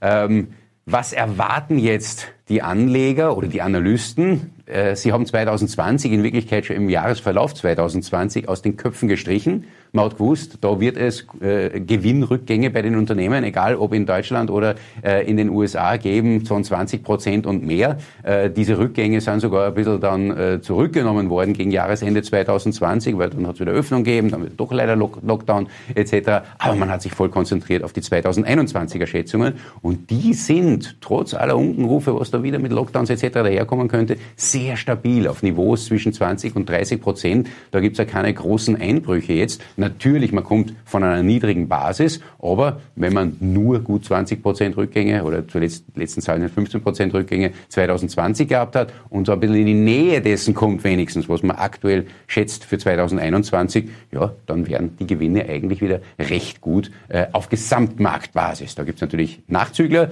die das nicht so mittragen können und andere Unternehmen, die heute natürlich äh, überproportional hier profitieren von diesem Gewinntrend. Unsere übliche äh, Tabelle, ähm, wo wir Gewinnwachstum, KGV, Dividendenrendite gegenüberstellen, ähm, ja, haken wir auch hier 2020 ab, bei damals ähm, im Vorjahr so stark zurückgegangenen Gewinnen und gleichzeitig aber gegen Jahresende sehr hohen Indexständen ergeben sich natürlich sehr hohe KGVs mit diesen erwarteten Zuwächsen 2021 dämpft sich das wieder ein bisschen ein. KGVs lese ich da ab zwischen 13, 17, 18 in der Eurozone, sehr viel höher in den USA, ganz klar, das haben wir schon im Vorjahr gehabt, das Thema, äh, und auch anderswo in der Welt, aber nicht wirklich dramatisch. Aktien sind jetzt teurer, ich würde jetzt nicht sagen überzogen teuer oder irgendwas, nein, keinesfalls, sind teurer. Wir würden uns wünschen, sie wären so billig wie 2011, 12, 13, da haben wir uns aber auch nicht so recht reintraut, weil da war ja potenzielle Eurokrise. Ähm, und äh, jetzt zahlt man mehr nur für vergleichbare Veranlagungsformen, Anleihen, ich kann auch sagen Immobilien, ich kann sagen Gold oder äh, gehen wir in eine unter Anführungszeichen Währung wie Bitcoin, sind ja alle nicht billig. Ja? Und im Vergleich zu diesen sind Aktien sogar bis zu einem gewissen Grad äh, billig. Gewinnwachstum haben wir schon gesagt, Dividendenrendite haben wir schon durch. Was ist jetzt wesentlich an diesem Gewinntrend, wenn wir nämlich die Glaubwürdigkeit dieser Gewinnschätzungen in Frage stellen, boah, 30 Prozent kann man sich auch alles gar nicht vorstellen. Nein, die Gewinnwachstumsschätzungen steigen zuletzt, Monat für Monat für die USA hier diese grünen Balken zuletzt. Und wir sehen eigentlich, dass es traditionell, wenn wir da zurückschauen, 12, 14 Jahre, äh, sehr viel mehr rote Balken als grüne Balken gibt, weil üblicherweise von der ersten Schätzung weg, die meistens eineinhalb Jahre vor dem betreffenden Jahr stattfindet, gibt's immer irgendwas, was passiert und die Gewinnschätzungen müssen auf Marktbasis zurückgenommen werden. Deswegen diese vielen roten Balken, äh, die wir hier überall sehen. Und nur kurze Phasen mit grünen Balken. Wir sind gerade wieder in einer eher sogar langen dieser kurzen Phasen, wo Gewinnschätzungen wieder äh, nach oben genommen werden, mehrheitlich nach oben genommen werden. Und das nicht nur in den USA, sondern zuletzt sogar äh, in Europa, Stocks Europe 600, ein noch nicht ganz so optimistisches Bild wie für die USA, aber es beginnt genau genommen auch immer optimistischer äh, zu werden. Kommen wir jetzt noch zu einem Gegenargument, ähm, oder viele würden es sogar als Pro-Argument sehen, äh, die Marktstimmung, nämlich als Kontraindikator. Mit diesen Kurszuwächsen, die wir jetzt in den letzten Wochen, Monaten sogar gesehen haben, Quartalen sogar gesehen haben, ähm, ist die Marktstimmung sehr nach oben gegangen. Das ist ja gut, wenn wir alle guter Stimmung sein und jetzt wirklich endlich der Meinung sind, können ja nur noch Aktien steigen. Kurzfristig mag das auch ein schlechtes Argument sein, äh, weil üblicherweise, wenn Aktionäre befragt werden, wie ist deine Stimmung zum Aktienmarkt und sie sagen, ja, besonders gut, dann heißt das sehr oft, sie sind bereits veranlagt. Und alles, was sie in Zukunft tun können, ist noch eher verkaufen als kaufen. Soll aber jetzt hier auch kein überzogen negatives Argument sein. Wir erwarten hier keiner, keinesfalls einen Crash. Also da müssten wirklich ganz andere News kommen, weil so News wie, uh, es könnte doch wieder ein schärferer Lockdown und vielleicht einen ganzen Monat oder zwei Monate und bis Ostern äh, bevorstehen, die hatten wir im Herbst auch. Und ich glaube, ich habe vorher ganz gut am ATX zeigen können und der ATX hat sich seither besonders gut entwickelt. Ja, im Umfeld solcher Meldungen. Also es spricht nichts unbedingt dagegen, dass er sich jetzt vielleicht weniger gut, aber auch gut entwickelt oder wir kurzfristig einmal einen Rückschlag durchaus auch im Bereich 10, 15 und sagen wir 20 Prozent haben. Nur ich glaube, die Anleger stehen Gewehr bei Fuß eben in Ermangelung von Veranlagungsalternativen. Man sagt oft Anlagenotstand bei 10, 15, 20 Prozent tieferen äh, Kursen, die manche sogar herbeisehnen, mag ich fast sagen. Ich glaube, da werden einige ihrer Kunden beipflichten, ähm, sofort wieder dabei wären. Ähm, und deswegen glauben wir, ja, so eine überzogene Marktstimmung, wie wir sie derzeit zweifellos haben, kann zu einem Rückschlag folgen, wo aber sofort wieder eingestiegen wird und das nicht mündet äh, in einer Situation wie nach 2008, wo wir dann wirklich einen Marktcrash gehabt haben. Mag aber doch versöhnlich ausklingen. Äh, ein ganz anderer Chart, der im Prinzip etwas ganz anderes aussagt. Ähm, und ich glaube, das haben wir eh immer alle gefühlt und gewusst. Äh, Hausmärkte äh, entwickeln sich flacher und länger dauernd. Also hier diese ganz vielen grünen ähm, Situationen, wo man zunächst langsam anfängt, dann geht es immer stärker nach oben. Ähm, und das haben wir jetzt ein paar Mal gehabt. Und Bärenmärkte sind eher heftig und kurz. Und ich glaube, das zeigt man auch in, in allen Rezessionen, die wir das seit den 70er Jahren gehabt haben, ist das ganz deutlich zu zeigen. Naja, und genau genommen, wenn man das jetzt ernst nimmt, dieses Schaubild und, und für die Zukunft projiziert, müsste man sagen, naja, den Bärenmarkt, der war wieder heftig und kurz nämlich im ersten, zweiten Quartal 2020. Und wir stehen genau genommen am Anfang eines neuen Bullenmarktes. Man mag und kann es noch gar nicht glauben. Die Liquiditätssituation und eben die Veranlagungsalternativen, die noch höher bewertet sind, äh, würden schon wieder fast dafür sprechen. Aber ich glaube, äh, das ist zumindest wert, hier dieses versöhnliche Ende zu bringen. Ähm, und wir glauben zumindest äh, daran, dass das Gesamtjahr 2021 in dieser Grundannahme, dass bis zu einem gewissen Grad die äh, Corona-Pandemie überwunden werden kann, ähm, würde es unterstreichen, dass wir das alles annehmen dürfen, dass das 2021er Jahr abermals eigentlich ein gutes Aktienjahr wird. Ähm, und damit freue ich mich zu Diskussionspunkten und Fragen, die Sie vielleicht noch aufwerfen werden. Danke. Ja, lieber Helge, vielen Dank. Ich kann dich beruhigen. Da sind einige Diskussionspunkte und Fragen, die hier aufgetaucht sind. Ja, der Klassiker ist jetzt äh, gewesen, äh, viele Aktienmärkte, USA, Japan, Deutschland, äh, performen extrem gut, sind teilweise auf neuen Höchstständen. Ähm, trotz Corona und trotz der kommenden drohenden Insolvenzen oder Pleitewellen unter Umständen. Wie passt das zusammen? Ja, ähm, auf den ersten Blick gar nicht. Ich glaube, wir haben im vorherigen Vortrag schon gehört, ähm, potenzielle Pleitewellen werden hier jetzt nicht die großen Megaunternehmen, die wir alle in den Börsen kaufen, betreffen. Ähm, das wird ganz, ganz viele Unternehmen, nämlich anzahlmäßig sehr viele Unternehmen treffen, die aber jetzt nicht börsennotiert sind. So dramatisch das jetzt wieder sozial und alles ist, äh, für den Anleger wird es bis zu einem gewissen Grad vorbeigehen. Und selbst wenn ich jetzt an die potenziellen Verlierer, die Börse notiert sind, wenn es da Insolvenzen geben sollte, irgendwo im äh, Flugtourismus und wir wissen eh alle die Bereiche, wo das theoretisch passieren könnte bei manchen, ähm, auch die sind so niedrig kapitalisiert, dass sich das in den Indizes nahezu nicht auswirken wird. Mhm. Ähm, dann auch eine spannende Frage. Äh, Die Nullzinsphase stellt ja auch euch Analysten vor Herausforderungen. Jetzt Bewertungsregeln nach Kursgewinnverhältnissen, Kurs, Kursbuchwert. Äh, ist das jetzt außer Kraft gesetzt? Muss man da nicht auch als Analyst anders denken? Einige dieser Bewertungskennzahlen sind außer Kraft gesetzt. Wir argumentieren das, auch wenn ich jetzt heute keine Folie dazu da hatte, ähm, über ähm, äh, die Aufschläge für den Aktienmarkt, die Bewertungsausschläge äh, auf, aus den Zinsen heraus. Es sind einfach jetzt momentan höhere KGVs zulässig in dieser Situation, äh, was man nicht sagen dürfte, wenn man jetzt schon wieder prognostizieren würde, was wir früher oft bei sehr niedrigen Zinsen gesagt haben, naja, in ein, zwei Jahren gehen es wieder höher. Inzwischen traut sich das ja keiner auch nur andenken, dass wir in ein oder zwei Jahren irgendwo höhere Zinsen haben. Da kommt eher was dazwischen, dass man nur einmal irgendwo den Einlagesatz zurücknehmen müsste. Wäre jedenfalls in der Wahrscheinlichkeit höher zu bewerten als irgendwelche Zinsanstiege. Von daher wird man da durchtauchen müssen und wenn man von dieser Situation her eine sehr konstante Situation, eine äh, sogar sehr gut vorhersehbare äh, Situation haben für die nächsten Jahre, sowohl für den Anleihenmarkt als auch für den Aktienmarkt. Ähm, ganz anders wie eben die Gesundheitssituation, wo wir vorher ganz richtig gehört haben, ja, die ändert sich teilweise wöchentlich hier die Auswirkungen äh, und da müssen wir eher da schauen, wo sich Dinge völlig verschieben und unsere Prognosen anzupassen sind. Ja. Ja, etwas, was auch immer wieder gefragt wird, ist so das Thema Verhältnis USA-Europa. Es ist schon öfters der Fall gewesen, dass man mit einem Comeback der europäischen Finanzmärkte gerechnet hat, eigentlich sie auf äh, Übergewichten hatte. Bisher hat eigentlich die USA dann Europa fast immer outperformt. Ähm, Sieht es jetzt anders aus?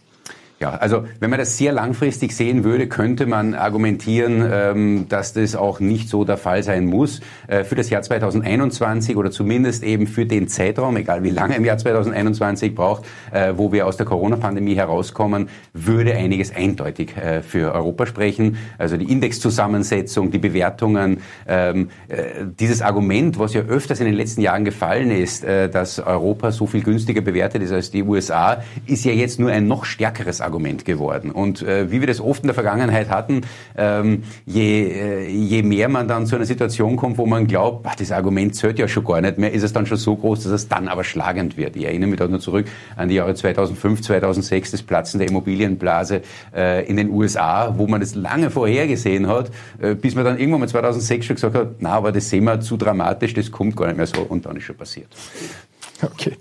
Ähm, ja, jetzt eine Frage, es ist schon beim Professor Badelt ein paar Mal äh, in den Fragen drin gewesen, bei dir jetzt öfters. Ja, das Thema Kryptowährungen, Bitcoin allen voran. Äh, wie seht ihr bei Raiffeisen Research die Entwicklung und wo sind auch die potenziellen Risiken, auf die man vielleicht klar aufmerksam machen muss? Und vielleicht kann ich einen Teil dieser Frage auch noch davor beantworten. Es ist gefragt worden, äh, plant die Raiffeisen Zertifikate auf Bitcoin zu bringen. Ähm, es wäre technisch möglich, das ist äh, sicherlich für uns darstellbar. Es ist ein Thema, das man ähm, ge geschäftspolitisch abwägen muss und ähm, das werden wir uns sicherlich ansehen, aber aktuell gibt es da noch gar keinen fixen Emissionszeitpunkt oder dergleichen. Und jetzt bitte kurz zu der Frage an dich. Bitcoin ist ein knappes Gut und ich glaube, die, die Vorzüge dessen braucht man äh, gar nicht näher erläutern. Wir haben auch in der Vorwoche eine Analyse dazu herausgebracht, wo diese Vorzüge auch natürlich ganz ehrlich äh, aufgezeigt sind und da gibt es Prognosen auf 100.000 und auf eine Million ähm, äh, von, von, manchen Häusern, wenn man rein die Knappheit des Gutes ähm, ähm, herannimmt.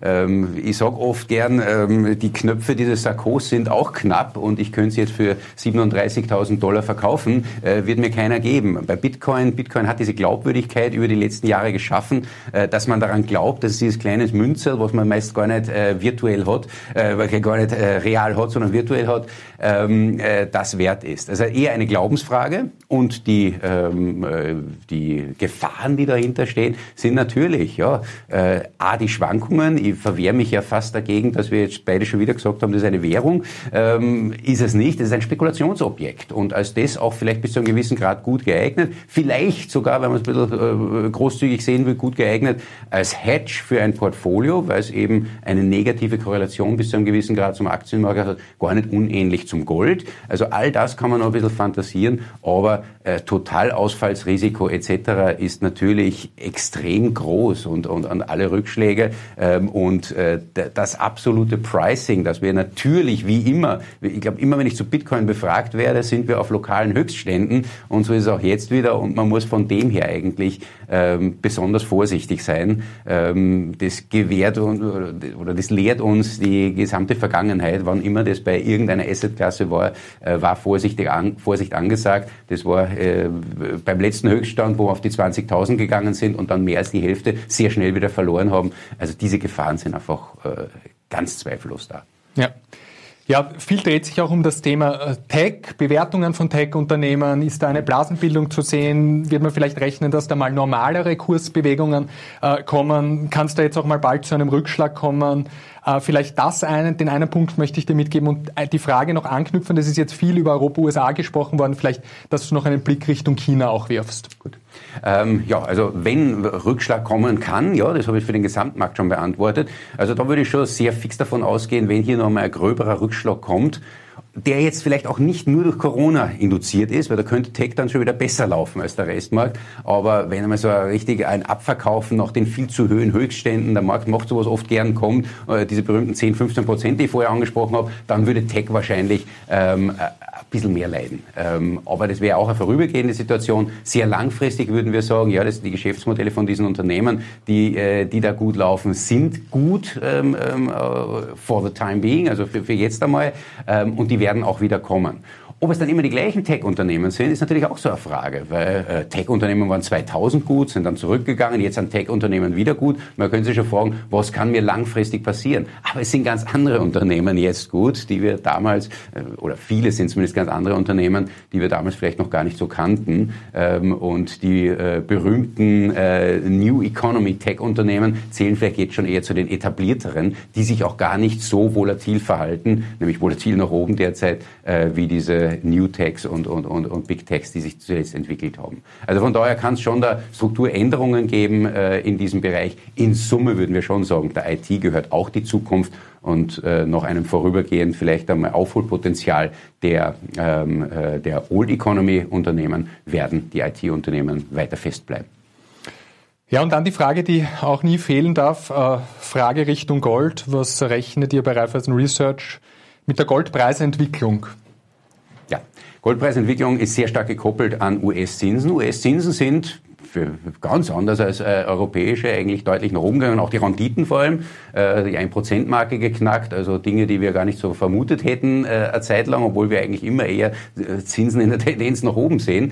Ähm, ja, da hat sich einiges getan mit der äh, Regierung Biden jetzt auch, ähm, dass da verschiedene Dinge anders gesehen werden und das ist tendenziell goldnegativ ähm, muss man ganz klar sagen, ähm, trotz äh, einer Abschwächung des Goldpreises in diesem Zeitraum, des, äh, des äh, Dollars in diesem Zeitraum, Entschuldigung, hat sich weiter der Goldpreis abgeschwächt. Äh, das ist schon sehr ungewöhnlich. Also da muss man sagen, da ist ein bisschen so die Puste draußen aus diesem starken Anstieg, den wir im Vorjahr gehabt haben im Goldpreis und das verleitet uns dann doch dazu, hier weiter eher vorsichtig zu sein. Sie wissen, 2019, 20, wir haben Gold durchaus favorisiert in diesem Zeitraum und das war eine Zeit Zeit lang richtig, sind aber dann rechtzeitig im Herbst ähm, äh, 2020 auf neutralere Positionierungen zurückgegangen in unseren Portfolios und liegen damit bis jetzt ganz gut. Ich würde das durchaus fortschreiben. Okay. Ja, lieber Helge, es drängt ein bisschen die Zeit. Es wären noch einige Fragen zu beantworten. Ich, du hast ganz tolles Lob bekommen. Viele haben sich für den Vortrag bedankt. Es war wie immer spitze, spannend, deinen Ausführungen zuzuhören und vielen Dank, dass du heute dabei warst. Danke, Philipp. Ja, sehr geehrte Damen und Herren, jetzt geht es natürlich auch darum, wie man das äh, Wissen unserer Expertinnen und Experten in Rendite ummünzen kann und äh, dabei natürlich die finanzielle Situation und Risikotragfähigkeit äh, der Kunden berücksichtigt. Und da kommen seit Jahren Zertifikate immer stärker ins Spiel. Und äh, ich darf auch diese Gelegenheit nützen und im Namen der Raiffeisen Zentrobank äh, Danke sagen äh, für ein tolles Jahr, wie es Heike Abter schon ausgeführt hat, in der Zusammenarbeit, im persönlichen Kontakt. Highlight für uns des letzten Jahres äh, wir sind zum 14. Mal Gesamtsieger des Zertifikat Awards geworden. Ich möchte das gar nicht als Selbstbeweihräucherung oder Selbstmarketing darstellen. Ich glaube, es ist eine ganz wichtige Auszeichnung für all unsere Kunden, Vertriebspartner zu sehen. Die Raiffeisen Zentrobank macht dieses Geschäft schon lange. Sie versteht dieses Geschäft. Das bestätigen auch unabhängige Experten und ich kann mit gutem Gewissen hier mit der Raiffeisen Zentrobank zusammenarbeiten. Also es ist weniger jetzt nur eine Auszeichnung für uns, als glaube ich für unsere Kunden und Vertriebspartner, die hier äh, hoffentlich und äh, da sind wir überzeugt, auf das richtige Pferd setzen. Vielleicht etwas überraschender dann äh, die Auszeichnung im Oktober. Wir sind auch in Deutschland und das ist ja wirklich der umkämpfte Zertifikatemarkt schlechthin mit unserem Nachhaltigkeitsbond und dieser ganzen Nachhaltigkeitsserie im Kapitalschutzbereich zum drittbesten Zertifikat des Jahres gewählt worden. Und ich glaube, das heißt schon einiges, äh, in diesem hochkompetitiven Umfeld diese Auszeichnung zu bekommen. Ja, ähm, vielleicht kurz zusammengefasst. Äh, unsere Vorredner haben, glaube ich, einen durchaus positiven Ausblick nach vorne gewagt, aber natürlich ist der Ausblick auch mit Risiken verbunden. Äh, ich habe hier als Conclusio ganz oben keine Alternativen zu Aktieninvestments mit ein bisschen am Augenzwinkern oder doch. Sie werden sich vorstellen können, warum ich hier schreibe oder doch. Ja, es gibt natürlich keine Alternativen, sage ich, zu Wertpapieren, äh, wenn wir uns das Zinsniveau ansehen oder wenn wir uns ansehen, jetzt steigt die Sparquote weiter, man wird mit dem Sparbuch einfach die negative Realverzinsung erleiden. Aber wir wissen halt auch, dass viele unserer Kunden äh, nicht das 1 zu 1 Risiko von Einzeltiteln vertragen oder haben möchten. Und jetzt, glaube ich, ist hier da ein Punkt, wo Zertifikate perfekt ins Spiel kommen. Sie sind für alle Anlagebedürfnisse geeignet. Sowohl für den Kunden, der ein bisschen mehr riskieren möchte oder der mal einen seitwärts oder auch leicht fallenden Markt erwartet, als auch für den Kunden, der einfach die Sicherheit eines Kapitalschutzes braucht. Und da, glaube ich, sind Zertifikate mittlerweile voll angekommen. Es geht, glaube ich, darum, sie in den Beratungsgesprächen immer mitzunehmen. Vielleicht springt auch nicht jeder Kunde drauf an, aber unsere Erfahrungen haben gezeigt, die meisten Kunden schätzen hier einen Teil des Portfolios in Zertifikate investiert sehr und es macht sich am Ende des Tages auch in der Rendite bezahlt. Geldpolitik der Notenbanken, äh, glaube ich, äh, brauche ich nicht mehr viel dazu sagen. Wir, Sie wissen alle, äh, wir haben Leitzinsen von nahe 0% oder sogar darunter, wenn wir uns die Schweiz ansehen. Jeder kennt die milliardenschweren äh, Ankaufsprogramme, die Ausweitungen ähm, der Bilanzsummen der Notenbanken und natürlich dieser Ausblick, der heute ganz, ganz klar äh, von Helge Rechberger und von Professor Badelt gekommen ist, dass sie mit mittelfristig einem sehr, sehr niedrigen Zinsumfeld weiterhin rechnen.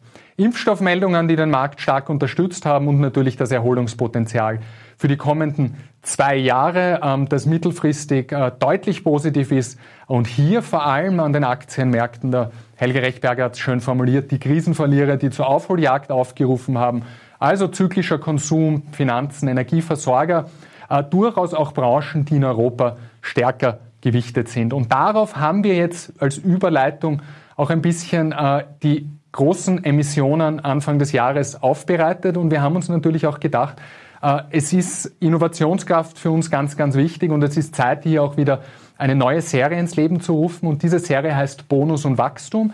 Angelehnt an die Bonus- und Sicherheitsserie, aber vielleicht mit einem anderen Hintergedanken. Hier geht es darum, jene Kunden ähm, anzusprechen, die eine positive Markterwartung haben, eine klar steigende Markterwartung für den Aktienmarkt mittelfristig, aber die vielleicht auch zu Recht sagen, nach den Kursgewinnen der letzten Monate ist das vielleicht der richtige Zeitpunkt. Sollte ich nicht ein bisschen zuwarten? Sie wissen, wie das mit dem Zeitpunkt ist. Den optimalen Zeitpunkt erwischt man sowieso nur mit Riesenglück und das auch nicht immer. Also hier geht es, glaube ich, darum, nach unten ein bisschen Sicherheit reinzubringen. Und all das verbindet diese Bonus- und Wachstumsserie 1 zu 1 Partizipation nach oben, also ohne Gewinnbegrenzung am Aktienmarkt dabei zu sein. Kein Cap eben, einen Teilschutz nach unten, also die bekannte Barriere, die gegen Kursverluste schützt. Und als Basiswert wählen wir auch hier immer renommierte und innovative Aktienindizes. Und dass man renommierte und innovative Aktienindizes verbinden kann, das zeigt, glaube ich, sehr gut äh, unser erstes Zertifikat dieser Serie. Das ist das Deutschland Nachhaltigkeitsbonus und Wachstum. Und jetzt kommt schon einiges in diesem Namen vor. Ähm, Nachhaltigkeit, äh, Professor Badelt hat es angesprochen, wir wissen alle im Zuge des Green Deal, im Zuge des Wiederaufbauprogramms, äh, der Corona-Hilfspakete, wovon 750 Milliarden, circa 200 Milliarden dezidiert in nachhaltig nachhaltige und umweltschonende Investitionen fließen werden. Äh, die gesamte Politik steuert hier einen Finanzfluss Richtung nachhaltig agierender Unternehmen und das wird das Riesenthema in der Geldanlage in den nächsten Jahren sein. Und die deutsche Börse hat hier, glaube ich, etwas sehr was Kluges gemacht. Einerseits den DAX, die jahrzehntelang bewährte Benchmark, die man gerade auch in Österreich super kennt, wo man die Titel sehr gut kennt, die drinnen sind, ähm, zu nehmen und auf diesen DAX ESG-Maßstäbe anzusetzen und die 50 Unternehmen Deutschlands hier reinzupacken, die nach ökologischen, sozialen und Kriterien der Unternehmensführung führend sind. Ich stelle dann diesen Index gleich vor, aber das ist eine super Kombination aus bewährtem und innovativem. Und wie funktioniert das Zertifikat? Es gibt äh, bei diesem Bonus- und Wachstumszertifikat, wie gesagt, keine Gewinnbegrenzung nach oben. Über die nächsten fünf Jahre ist man eins zu eins an Kursanstiegen dabei. Und das Besondere, wir haben eine Barriere bei 58 Prozent des Startwertes. Also man ist gegen Kursverluste von bis zu 42 Prozent, 42 Prozent geschützt. Denn solange der Index nicht die Barriere berührt oder unterschreitet, bekommt man am Laufzeitende zumindest 100 Prozent des eingesetzten Kapitals. Also keinen fixen Ertrag in der, im, im, im fallenden Markt oder in der Seitwärtsbewegung, aber zumindest das eingesetzte Kapital dafür nach oben eins zu eins dabei. Und das, glaube ich, mittelfristig aufbauend auf die Szenarien, die wir gehört haben, für Kunden, die ein bisschen äh, mehr Risiko nehmen wollen, eine positive Markterwartung haben, aber eben sich auch des Einstiegszeitpunkts nicht so sicher sind, da hat man eben einen komfortablen Risikopuffer und ist nach oben eins zu eins dabei. In Anbetracht der Zeit werde ich auch hier flott über äh, dieses sogenannte Daumenkino drüber gehen. Wir haben das wie immer nach den Prinzipien auch äh, gestaltet, diese Produktserie, dass wir sagen, äh, das Ganze muss einfach zu erklären sein. Es muss klar verständlich sein und der Nutzen muss auch ganz klar rauskommen. Und das sind, glaube ich, diese drei wichtigen Punkte, äh, die wir immer beachten, wenn wir neue Missionen begeben und gerade neue Serien starten.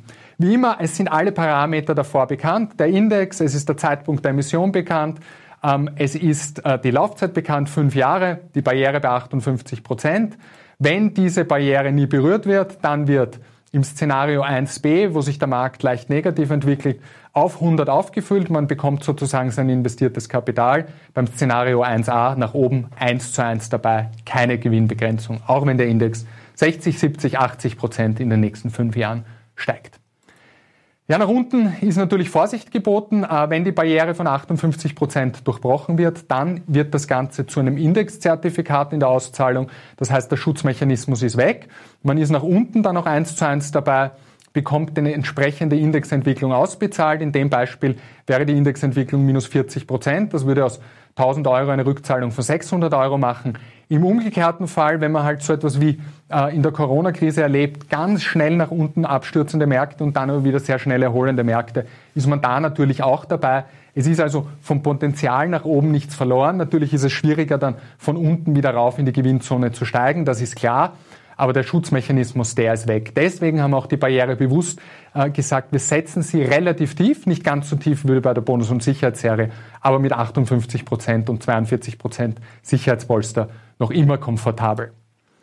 Ja, da gehe ich jetzt einmal drüber schnell. Äh, Rückblick auf den äh, DAX ESG, bevor ich den Index kurz vorstelle. Wir stehen hier aktuell bei circa 1550 Punkten. Ähm, äh, Anfang, äh, also am Ende der Zeichnungsfrist wird dann die Barriere bei 58 Prozent genommen. Das wären aktuell 902 Punkte. Die Zeichnung läuft ja noch bis Ende äh, Jänner und ähm, man sieht hier, der Index wurde im März letzten Jahres aufgelegt. Es gibt eine Rückrechnung, die ich Ihnen hier eingeblendet habe bis 2016. Man sieht aus heutiger Sicht, es hätte sogar die Barriere in der Corona-Krise, wenn auch relativ knapp gehalten. Das heißt, wenn man dieses Zertifikat beispielsweise so vor ein äh, bisschen mehr als einem Jahr aufgelegt hätte, da waren wir circa auf dem gleichen Niveau im DAX ESG, äh, dann hätte man hier die Corona-Krise unbeschadet, also ohne Barrieredurchbruch überstanden. Natürlich hätte das Zertifikat einen Kurswert verloren, aber es würde noch immer der Sicherheitsmechanismus intakt sein und man hätte eben auch jetzt am Kursanstieg wieder partizipiert und das Zertifikat hätte sich dann deutlich erholt. Das ist wahrscheinlich auch interessant bei dem Rückblick. Äh, auch Helge Rechberger hat es hergezeigt, zuerst bei Bullen- und Bärenmärkte. Ich glaube, das war auf dem MSCI World. Wir haben eigentlich nur in der Finanzkrise ähm, Kursrückgänge von mehr als 50 Prozent bei den großen Indizes gesehen. Alle anderen Krisen waren so im Bereich 25 bis maximal 40 Prozent. Nichtsdestotrotz, ein Restrisiko besteht hier natürlich auch.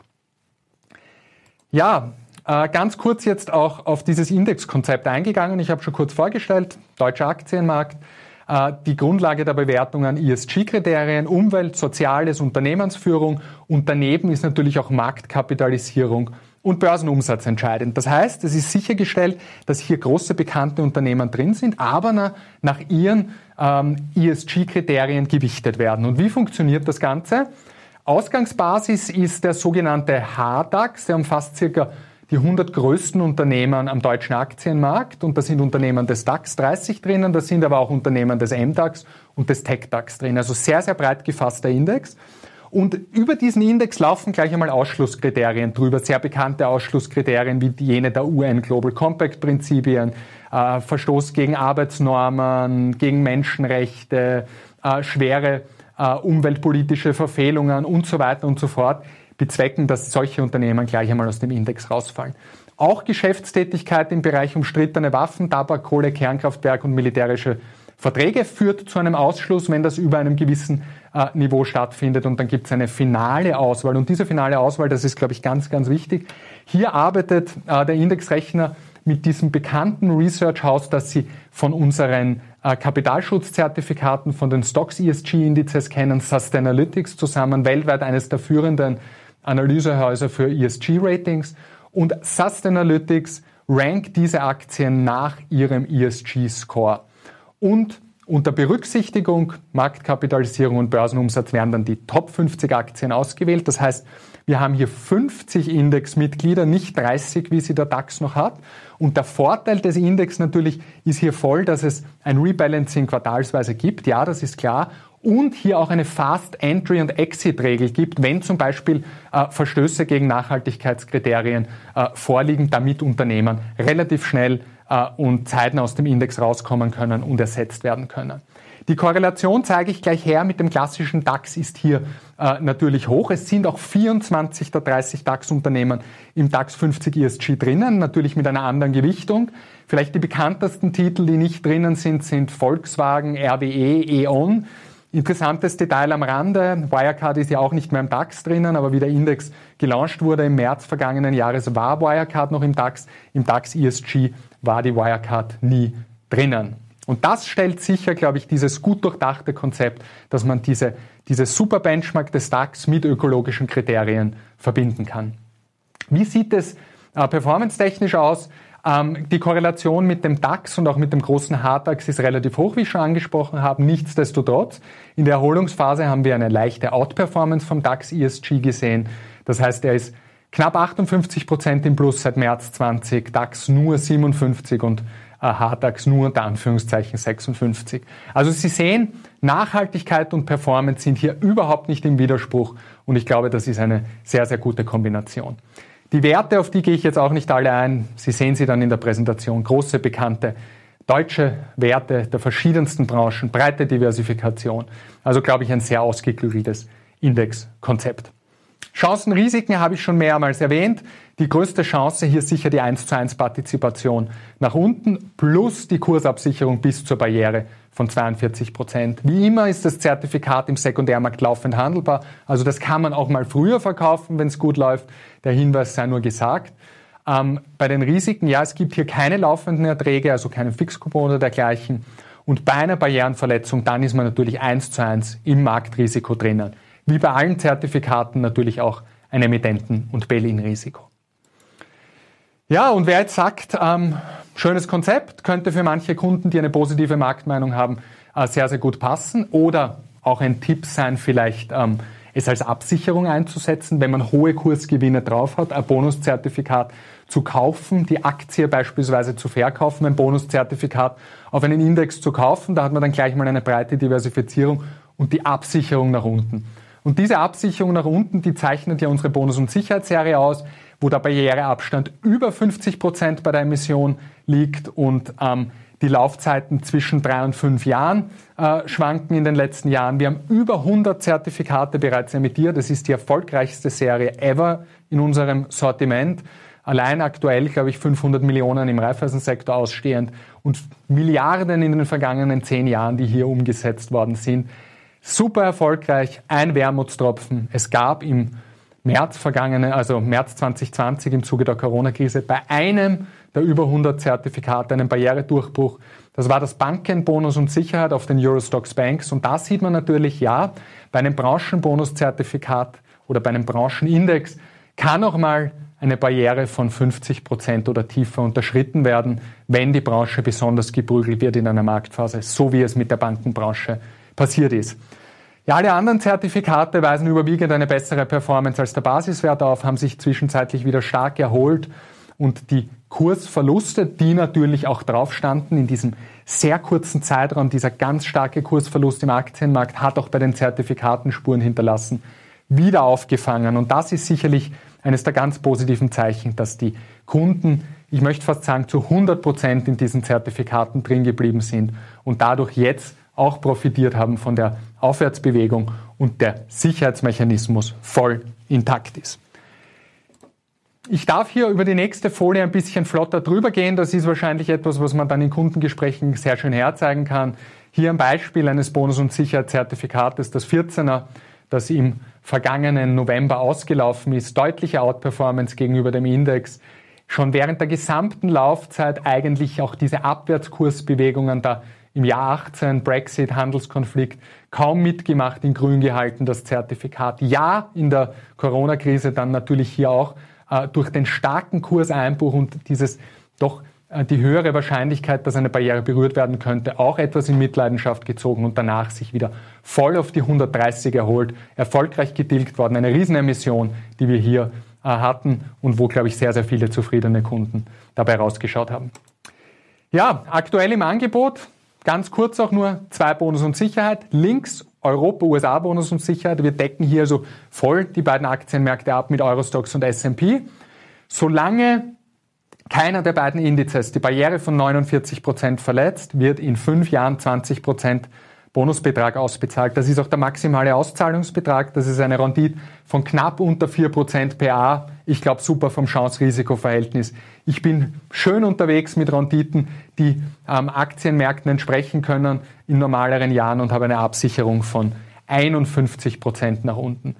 Wer es noch etwas konservativer möchte und mit Fixcoupon gleichzeitig in Zeichnung ebenfalls auf Eurostox und S&P 2% Europa-USA-Bonus und Sicherheit, Fixzinssatz von 2%, Barriere sogar bei 40%, also ich habe 60% Risikopuffer, Laufzeit nur vier Jahre, also hier ist man noch risikoärmer unterwegs und hat hier, glaube ich, ein sehr schönes Chance-Risikoprofil. Und da sehen Sie im Bonusbereich Bonus und Wachstum für denjenigen, der durchaus bullish ist und sagt, eine 58er Barriere reicht mir. Bonus und Sicherheit für diejenigen, die sagen, ich brauche mehr Sicherheit und da je nachdem in der Ausgestaltung Richtung 4% Rendite oder mit 2% Fixcoupon.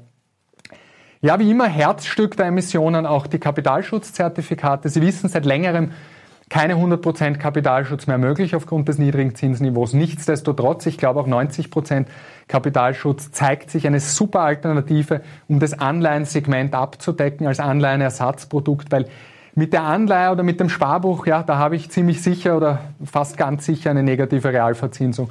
Und hier hat man doch die Chance auf schöne Erträge und kann gleichzeitig von Aktienmarktperformance profitieren. Also Aktienmarkteinstieg Light äh, wurde in den letzten Jahren sehr stark angenommen.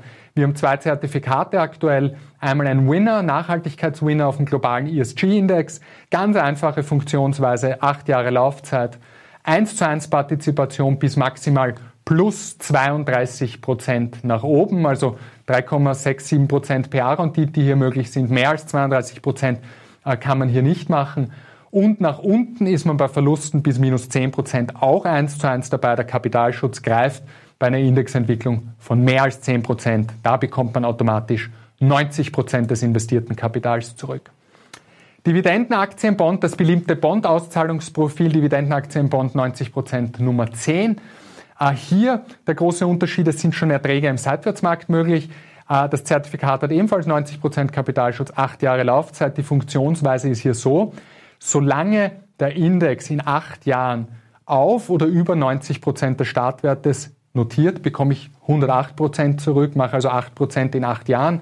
Ein kleiner Ertrags, Ertrag zumindest, aber ich habe aus die negative Index-Performance nicht mitgenommen. Und bei über 108 äh, wird die, also bei mehr als plus 8 Prozent Performance des Aktienindex, was in acht Jahren, glaube ich, durchaus nicht so unwahrscheinlich ist, dann bekommt man 124 Prozent zurück. Erst wenn, die, wenn der Index mehr als 10 Prozent im Minus ist, greift der 90-prozentige Kapitalschutz. Also das ist die komplette Auswahl für alle Risikoneigungen und Schattierungen, die aktuell in Zeichnung sind.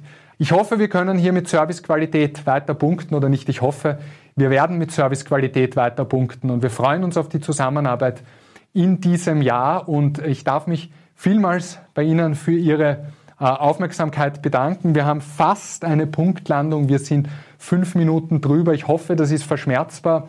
Äh, bei Fragen äh, stehen wir jederzeit unter produkte.rcb.at zur Verfügung, auch wenn wir irgendetwas an die Experten weiterleiten dürfen, die, glaube ich, sehr tolle Beiträge heute geliefert haben. Und danke, dass Sie in so einer großen Anzahl dabei waren. Ich hoffe, es war ein guter Impuls zum Start des Jahres.